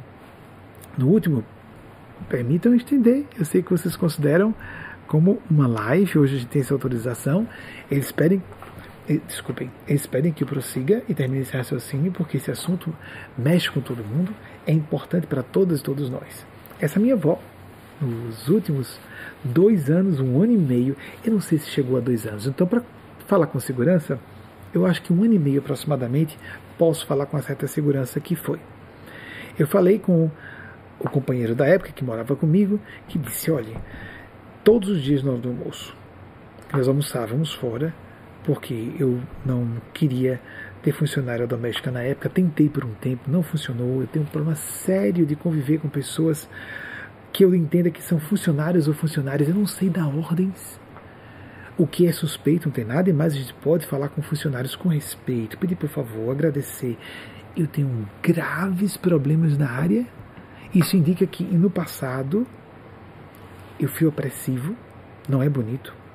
E tentei algumas vezes nessa encarnação desistir. Há pessoas que trabalham comigo e são funcionárias de instituição. Eu vejo como colegas e irmãos em ideal. Eu não vejo como funcionários. Eu não me sinto chefe, tanto é que há vários dirigentes. E eu não me sinto diretor. Eu só sou líder, só sou orientador. Eu sou um professor que canaliza os professores, só isso. E essa, essa avó, todos os dias, mas ela está perto de desencarnar. Ela estava próxima, já estava no final da casa de 80 anos. E ela desencarnou só dois dias antes de completar 90 anos. Eu gostaria que todos os dias. É problema ele? Não, não, não. Todos os dias você pare na porta. Se não quiser descer, que ele tinha vergonha. Porque ela sacou que nós éramos um relacionamento. Ele tinha vergonha de se encontrar com ela. Que bobagem. Ela encarou tudo. Acreditem, ela desencarnou em 2001. Isso foi a virada da década 90 para o século, a virada do século. E ela aceitou. Ela deixou claro sem falar. Então, ele ficava no carro, eu descia. Às vezes entrava só entre o portão e a porta de entrada da casa, um jardinzinho pequeno na frente da casa e a porta da casa. E às vezes eu estava com tão pouco tempo para passar por lá que eu ficava na calçada e ela dentro de casa, sem abrir o portão. Ela dizia: Deixa eu abrir o portão. Ela: Não, não, vovó, não precisa. Para que esse encontro? Era só encontro? Não, não. Eu ia lá para pedir a benção dela, mas de modo qualificado. O que eu quero dizer qualificado? Primeiro que me botava em estado de prece. E dizia, vovó, faça o seguinte, a senhora faz, a senhora levanta sempre uma mão para o céu quando a senhora está orando. Eu queria que a outra mão, que a senhora põe no coração, a senhora coloque essa outra mão da senhora quiser. Uma mão a senhora põe no coração olhando para o céu, como a senhora quiser. Mas uma das mãos a senhora pode colocar aqui na minha testa. Eu pedi que ela botasse a palma da mão na minha testa e os dedos por cima. Eu já era, já estava começando a ficar calvo e os dedos por cima da minha cabeça. Eu explicava a ela, tem um, um plexo de energia importante aqui, o chakra frontal, e aqui o coronário, que é da, das nossas ligações mais elevadas. Ninguém eu deixo tocar aqui em cima. Não é para tocar, isso aqui é um chakra sagrado. Beijinho na cabeça de criança, a gente pode descarregar a energia negativa na criança. O beijo respeitoso, que às vezes eu dou em algumas amigas e amigos, é na testa. No máximo, cabeça não. É um lugar sagrado. Eu não beijo no alto da cabeça de ninguém. Então, é mais fácil a criança de cima, né? A gente beijar a cabeça, não. Eu peço para beijar meu sobrinho, por exemplo, filho dessa amiga irmã, que é irmã biológica e irmã do espírito. Quando eu vou me aproximar dele, Heitor, o nome dele, Totoi, na intimidade, eu, Totoi, eu posso dar um beijinho na sua testa? Peço licença. Criança tem direito a não querer aproximação física como um adulto. Posso beijar? Aí ele deixa, eu beijo a testinha dele. Cabeça, não. A mãe, eu acho que tem direito. E autorização para beijar a cabeça, não. O alto da cabeça, não. Então, aí dou beijinho na testa. Agora eu estou muito tempo sem ter contato. Mas às vezes que eu me despedia, despedia assim. Eu dava um beijinho na testa. É o lugar que eu acho mais respeitoso e não acho que dá para passar disso. Então aquilo que do, do candomblé, não deixe ninguém pegue na sua cabeça, tem razão, você tem. E eu pedi a minha avó, eu sabia disso. Vovó, coloque para ativar, tem dois centros importantes de força. As grandes percepções espirituais. Não por acaso os lóbulos frontais, não é? Do cérebro. Aí tem um centro de força importante aqui, o tal do terceiro olho para algumas linhas esotéricas. Existe, gente, existe isso. E o topo da cabeça é o coronário. Lembra da história do, da auréola que aparece na iconografia da geografia católica? É quando a Kundalini, a energia, é toda sublimada e serpenteia no alto da cabeça. Então, bem, há outras teorias para isso, você não precisa citar. Isso é uma opinião minha, isso não é crença, isso não é um fato. Eu estou apresentando uma impressão minha, isso é subjetivo, não é como dizer Deus existe, espiritualidade existe. Isso é outra coisa, isso é opinião. Então ela, ela botava a palma, como atendia direitinho, porque ela era muito pouco instruída. Mas eu sabia da grandeza dos sentimentos dela. Eu sabia que ela era superior em sentimentos a mim. Por que, que eu só pedia bênção a ela? Porque eu sabia que os sentimentos dela eram mais puros que os meus. Então, ela podia me dar a bênção. Então, vovó, coloque aqui. E ela botava os dedinhos aqui sobre a cabeça, a palma, como pedia, na testa. Eu ia ficar orando enquanto a senhora pede a bênção a Deus por mim. E ela ficava balbuciando em prece, olhando para o céu com muita devoção. E até que ela soltava, eu beijava a mão dela, saía com todo o respeito dela. Não era por ser mais velha, não era por ser minha avó. Eu era mais íntimo e tinha mais afeto pela avó materna. Íntimo mesmo. Eu tenho a sensação de ser filho da minha avó materna que eu não tenho de minha mãe biológica. A materna, de quem eu não pedia bênção. Ambos, eu e minha avó materna, somos muito devotos. Minha avó materna também está desencarnada há muitos anos, desde 99. Devotos Nossa Senhora, temos muitas afinidades. Mas a minha avó materna eu via como uma irmã. Eu já estava na casa de 20 anos e eu já vi isso. É uma irmã, é uma irmã. A irmã que está octogenária. E eu estou na casa de 20 anos, mas é uma irmã do espírito. Minha avó não. Minha avó é uma mãe espiritual. A minha mãe espiritual mesmo é Eugênia Spásia, mas ela tem altura moral para ser minha mãe, apesar de ser avó. E avó paterna. Ela tem autoridade moral para invocar uma bênção para mim. Isso é uma coisa que a gente intui no coração. Você pede a bênção para mim, vovó? Aí falava com todo gosto, vovó, chamava de senhora com muito gosto e tratava com toda deferência, exigia respeito de qualquer pessoa próximo a ela. Em qualquer situação com ela, eu pegava briga, tinha o máximo respeito e reverência. E, e às vezes eu chegava no carro, lá estava meu companheiro caindo na risada. Eu disse, que foi? Você aí, rapaz. Você, pessoa pública, eu já estava com programa TV na época. Pessoa pública, você não tem vergonha, não. Se abaixar, eu já era hiperobeso, eu perdi a hiperobesidade recentemente. Eu estou só na obesidade, mas eu cheguei a ser hiperobeso, não fiz bariátrica, embora defenda. Tenho um amigo muito querido que é especialista em Sergipe e fez, fez a minha cirurgia de extração de vesícula quando precisei, em 2015. Excelente cirurgião, Raul Andrade. E é, não fiz, mas apoio quem precise fazer, quem não consiga emagrecer por meios normais. Estou na obesidade por um tempo, para depois descer ao sobrepeso, na hora certa. Tenho um, um par e passo para isso. Emagreci 40 quilos no espaço de um ano e meio e parei, até que os espíritos autorizem eu descer um pouquinho mais. Não vou dar satisfações do que os médicos e as médicas da espiritualidade acham disso, né? para não controverter o que já é complexo demais. Então, você lá, parecendo um guerreiro primitivo que está pedindo a bênção da feiticeira de uma, de uma tribo primitiva, viking, alguma coisa assim, e se curvando no meio da rua, o povo passando, e rindo de você. Não, você está rindo, as pessoas não.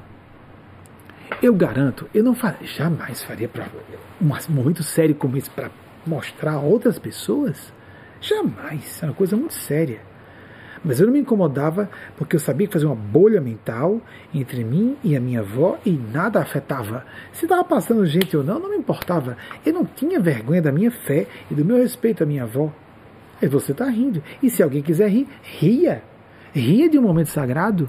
A pessoa pode achar bonito isso aí. E se não acha, isso é um assunto da pessoa, não meu. Se eu não pude entrar porque eu estou muito corrido hoje, eu recebo a bênção na calçada, no meio da rua. Eu não me incomodo. É arriscado.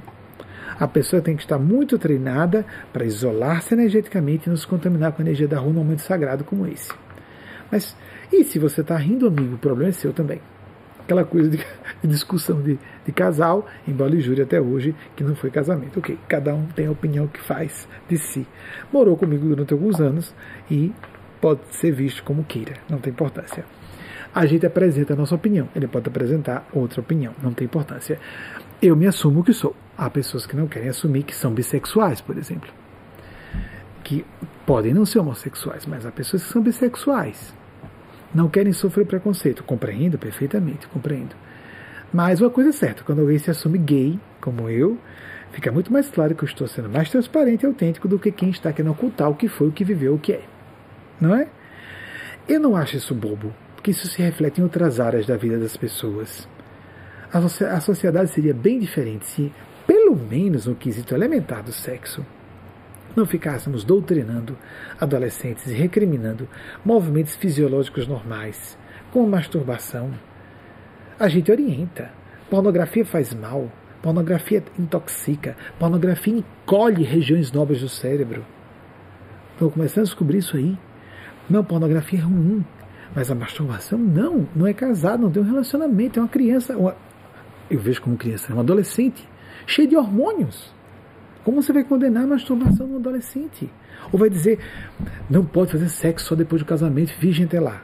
Tudo bem, mas também não proíba a masturbação, não é? Aí juntamos as duas coisas. Tem que casar virgem e não pode se masturbar. Então estou dizendo, enlouqueça ou cometa suicídio. É mais ou menos isso. Em termos práticos, é. Ou então abandone a fé, abandone Deus, porque todas as pessoas religiosas são assim, castradoras e opressivas. A começar seu pai e sua mãe que está dizendo isso. Não é? Alertemos-nos. Saiamos desse. Eh, essas, essas expressões supersticiosas, anacrônicas, completamente obsoletas, de verdadeira espiritualidade, verdadeira transcendentalidade. Fizemos uma palestra longa. Ah, sim, Warren Buffett, aí conosco, que pena. Né? Já, aí a gente rosinha de olho azul parece tão frágil, né, gente? É, minha avó materna era assim. Aí gente diz assim, mais forte, não, frágilzinho, não pode tomar um sol, senão se queima todo. Então aí, uh, Warren Buffett, que pena, um grande homem com. Já está indo embora, com 91 anos, grande homem, apesar de branco, rosinha de olho azul, viu, gente? Qual o problema de ser, dele ser homem hétero e bilionário? Hello? Nós temos que ter bons caracteres. Teve mais alguém que eu citei? Sócrates. Olha, tá a tal da polêmica, 469, 470 para 399, que aqui eu fiz referência. Citei mais alguém? George Bernard Shaw, também já sei, 1856 a 1950. As datas estavam certas, que bom. Faça as suas orações todos os dias, mesmo sem fé, mesmo sem estar se concentrando direito, não tem importância. Faça o que esteja ao seu alcance frequente, à distância. Isso é uma atividade mística. Se você gosta da nossa palestra, tente assistir ao vivo. Se não der, tudo bem, a maior parte das pessoas assiste durante a semana. É só ver a diferença de visualizações na hora ao vivo e o que acontece durante a semana. Tudo bem, mas tente fazer ao vivo. Tente, inclusive, estabelecer uma relação de irmãos em ideal, irmãs em ideal. Conversar com alguém depois da palestra, por exemplo. Bater um papo, mas todos os dias a oração. A prática do Evangelho, desculpem, os lábios estão secos. A, a umidade aqui está baixa, apesar de estarmos na região dos Grandes Lagos. É, não gosto de beber água em público, que bobagem, né? Mas eu não gosto. Tá aqui um copo, mas só se não tiver jeito mesmo. A pra fazer das suas orações todos os dias, a prática do Evangelho, que, por exemplo, no meio kardecista se propõe que se faça uma vez na semana em família. Nós propomos a nossa organização movimento, a nossa escola de pensamento espiritual cristão, que seja todos os dias essa prática, mas individual, porque não dá para botar todo mundo, quem consegue a família toda, no mesmo horário todos os dias, excelente. Isso está tá na literatura de Chico Xavier, por exemplo. Uma das obras de André Luiz, aparece uma família que começou a chover, já puxou o microfone mais perto de mim, que Está ah, funcionando o microfone, Vaguinho, ainda? Ótimo, pronto. A, a mãe se reúne, a mãe é viúva com seus filhinhos, um galpão que ela reserva para aquilo, todos os dias às 5 horas da tarde. Então, a prática do Evangelho eu considero que deva, e os espíritos que eu represento, os mestres e mestres do plano maior que eu represento, consideram uma prática necessária a ser executada em periodicidade diária, como tomar banho todos os dias que no Brasil nós temos esse hábito, os americanos não tanto, os europeus menos ainda, é um desastre. Muito bem, mas os americanos são bem mais higiênicos. Nós aqui das Américas, né, somos diferentes. Graças a Deus, o novo mundo, pelo menos isso aí. então, é, todos os dias, veja se no nosso site é fácil encontrar como fazer a prática do Evangelho sozinho, sozinho, os efeitos que você vai notar na sua vida se você começar a fazer a prática do Evangelho todos os dias. A oração. Você não quer fazer a prática do Evangelho? Os Evangelhos clássicos. Eu sugiro. São mais completos. Os Evangelhos canônicos, que são os mais próximos dos, dos eventos narrados com Jesus. Isso é crença. Se você não quiser, não siga. Eu lamento. Funciona. Vai tratar, tem que ser no mesmo horário. A meia voz é suficiente para alguém ouvir. Oração no início, oração no final, bem simples de fazer. Em 10 minutos, 15 minutos você faz um trecho do evangelho. Pode ser um evangelho sequenciado, os quatro evangelhos. Eu prefiro fazer sequenciadamente. Quando termina os quatro evangelhos, começamos para o primeiro.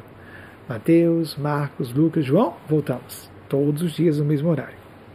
Nós fazemos em família, os três. Com Marconi aqui nesse retiro, os quatro, juntos. Às dez e meia, daqui a pouco, vou terminar aqui, emendamos com o Evangelho.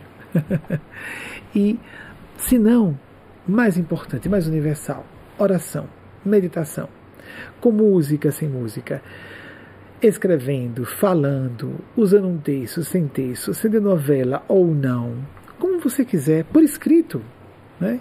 dançando, bota música e fale com Deus. Faça a sua experiência de oração todos os dias. Ative essas regiões do cérebro, são muito nobres. Estão no neocórtex. O lóbulo parietal esquerdo, relacionado ao sentido de eu. Aí a pessoa de repente percebe que a sua identidade se abre a algo mais. O lóbulo temporal direito, The God's Spot, o lugar de Deus no cérebro, onde as pessoas ouvem as orientações, às vezes não com vozes fisicamente, com percebidas. Isso já é esquizofrenia. Pode ser alucinação auditiva, mas pode ser uma grande mediunidade também. Mas as intuições, você vai ficar mais intuitivo, intuitiva. Pratique isso todos os dias. E faça isso sempre. Desejando o melhor para todas e todos vocês, invocando as bênçãos, os Cristos de Deus, nosso Senhor Jesus, a voz da verdade para a terra, na nossa opinião, e sou bastante convicto disso, a voz da verdade para a terra, o problema é a interpretação que se faz do pensamento de Jesus. Jesus era um libertário, era a favor de todas as minorias, era contra as hipocrisias das elites farisaicas, que eram religiosos, eram políticos, eram legisladores, eram é, a elite política, econômica também daquele povo Jesus era contra hipocrisias, contra opressões, contra castrações, inclusive sexuais. Era amigo de prostitutas e traidores da pátria que estavam arrependidos e querendo, ou adúlteras, que queriam se modificar e se melhorar. Ele preferia pessoas que tivessem caído muito, mas que reconhecessem que eram pecadoras, do que aqueles que, na soberba de serem superiores moralmente, eram só soberbos e eram mais pecadores ainda do que os condenados, os párias sociais. Nós acreditamos em Jesus, que nosso Senhor Jesus, que Maria Cristo, que entendemos que ela foi a legatária. Jesus legou a humanidade a Maria Cristo, a sua mãe biológica e espiritual. No momento da cruz, pouco antes de seu decesso carnal, pouco importando como qualquer um entenda o momento da morte de Jesus, porque houve outro fenômeno mais controvertido ainda, a ressurreição de Jesus, não importa isso aqui, na hora do seu momento final, não importando final de que, início de que mais, na cruz, ele disse: Mãe, eis aí teu filho, para João Evangelista, que representava todas e todos nós, o mais andrógeno dos apóstolos, com quem Jesus era mais íntimo, o único que não abandonou no final, no, até o último momento. Filho, eis aí tua mãe, mãe, eis aí teu filho. E é dito que a partir dali João levou a mãe de Jesus para casa, foi morar com ela. O mais afinado dos apóstolos com Jesus. Segundo Chico Xavier, veio a ser Francisco de Assis, doze séculos mais tarde. Reencarnou como Francisco de Assis. Que esses seres, os grandes anjos, como o arcanjo Gabriel que visitou Maria e a fez grávida por meios místicos, creio que isso tenha acontecido. Isso é crença. Você pode não aceitar, não tem importância o arcanjo Gabriel, essas forças, essas comunidades celestes, civilizações superiores em corpos biológicos ou não. Abençoem cada uma e cada um de vocês, seus entes queridos, seus projetos pessoais, assim seja, assim seja, assim seja, e, principalmente, faça a sua parte. Sintonize-se com a bondade celeste, sendo bondoso, sendo bondosa. Sintonize-se com a justiça celeste, a providência divina, sendo generoso, sendo generosa. A melhor forma de sintonizar com o céu e os anjos é nos melhorarmos um pouco como seres humanos, para entrarmos em paridade vibratória com aqueles e aquelas de quem queremos receber essa abundância de graças. Como Jesus diz, eu vim para que todos tenham vida e vida em abundância ou plenitude. João, capítulo décimo, versículo décimo. Assim seja para todas e todos nós, uma excelente semana para todas e todos, e até o próximo domingo, se a Divina Providência assim nos autorizar. Assim seja.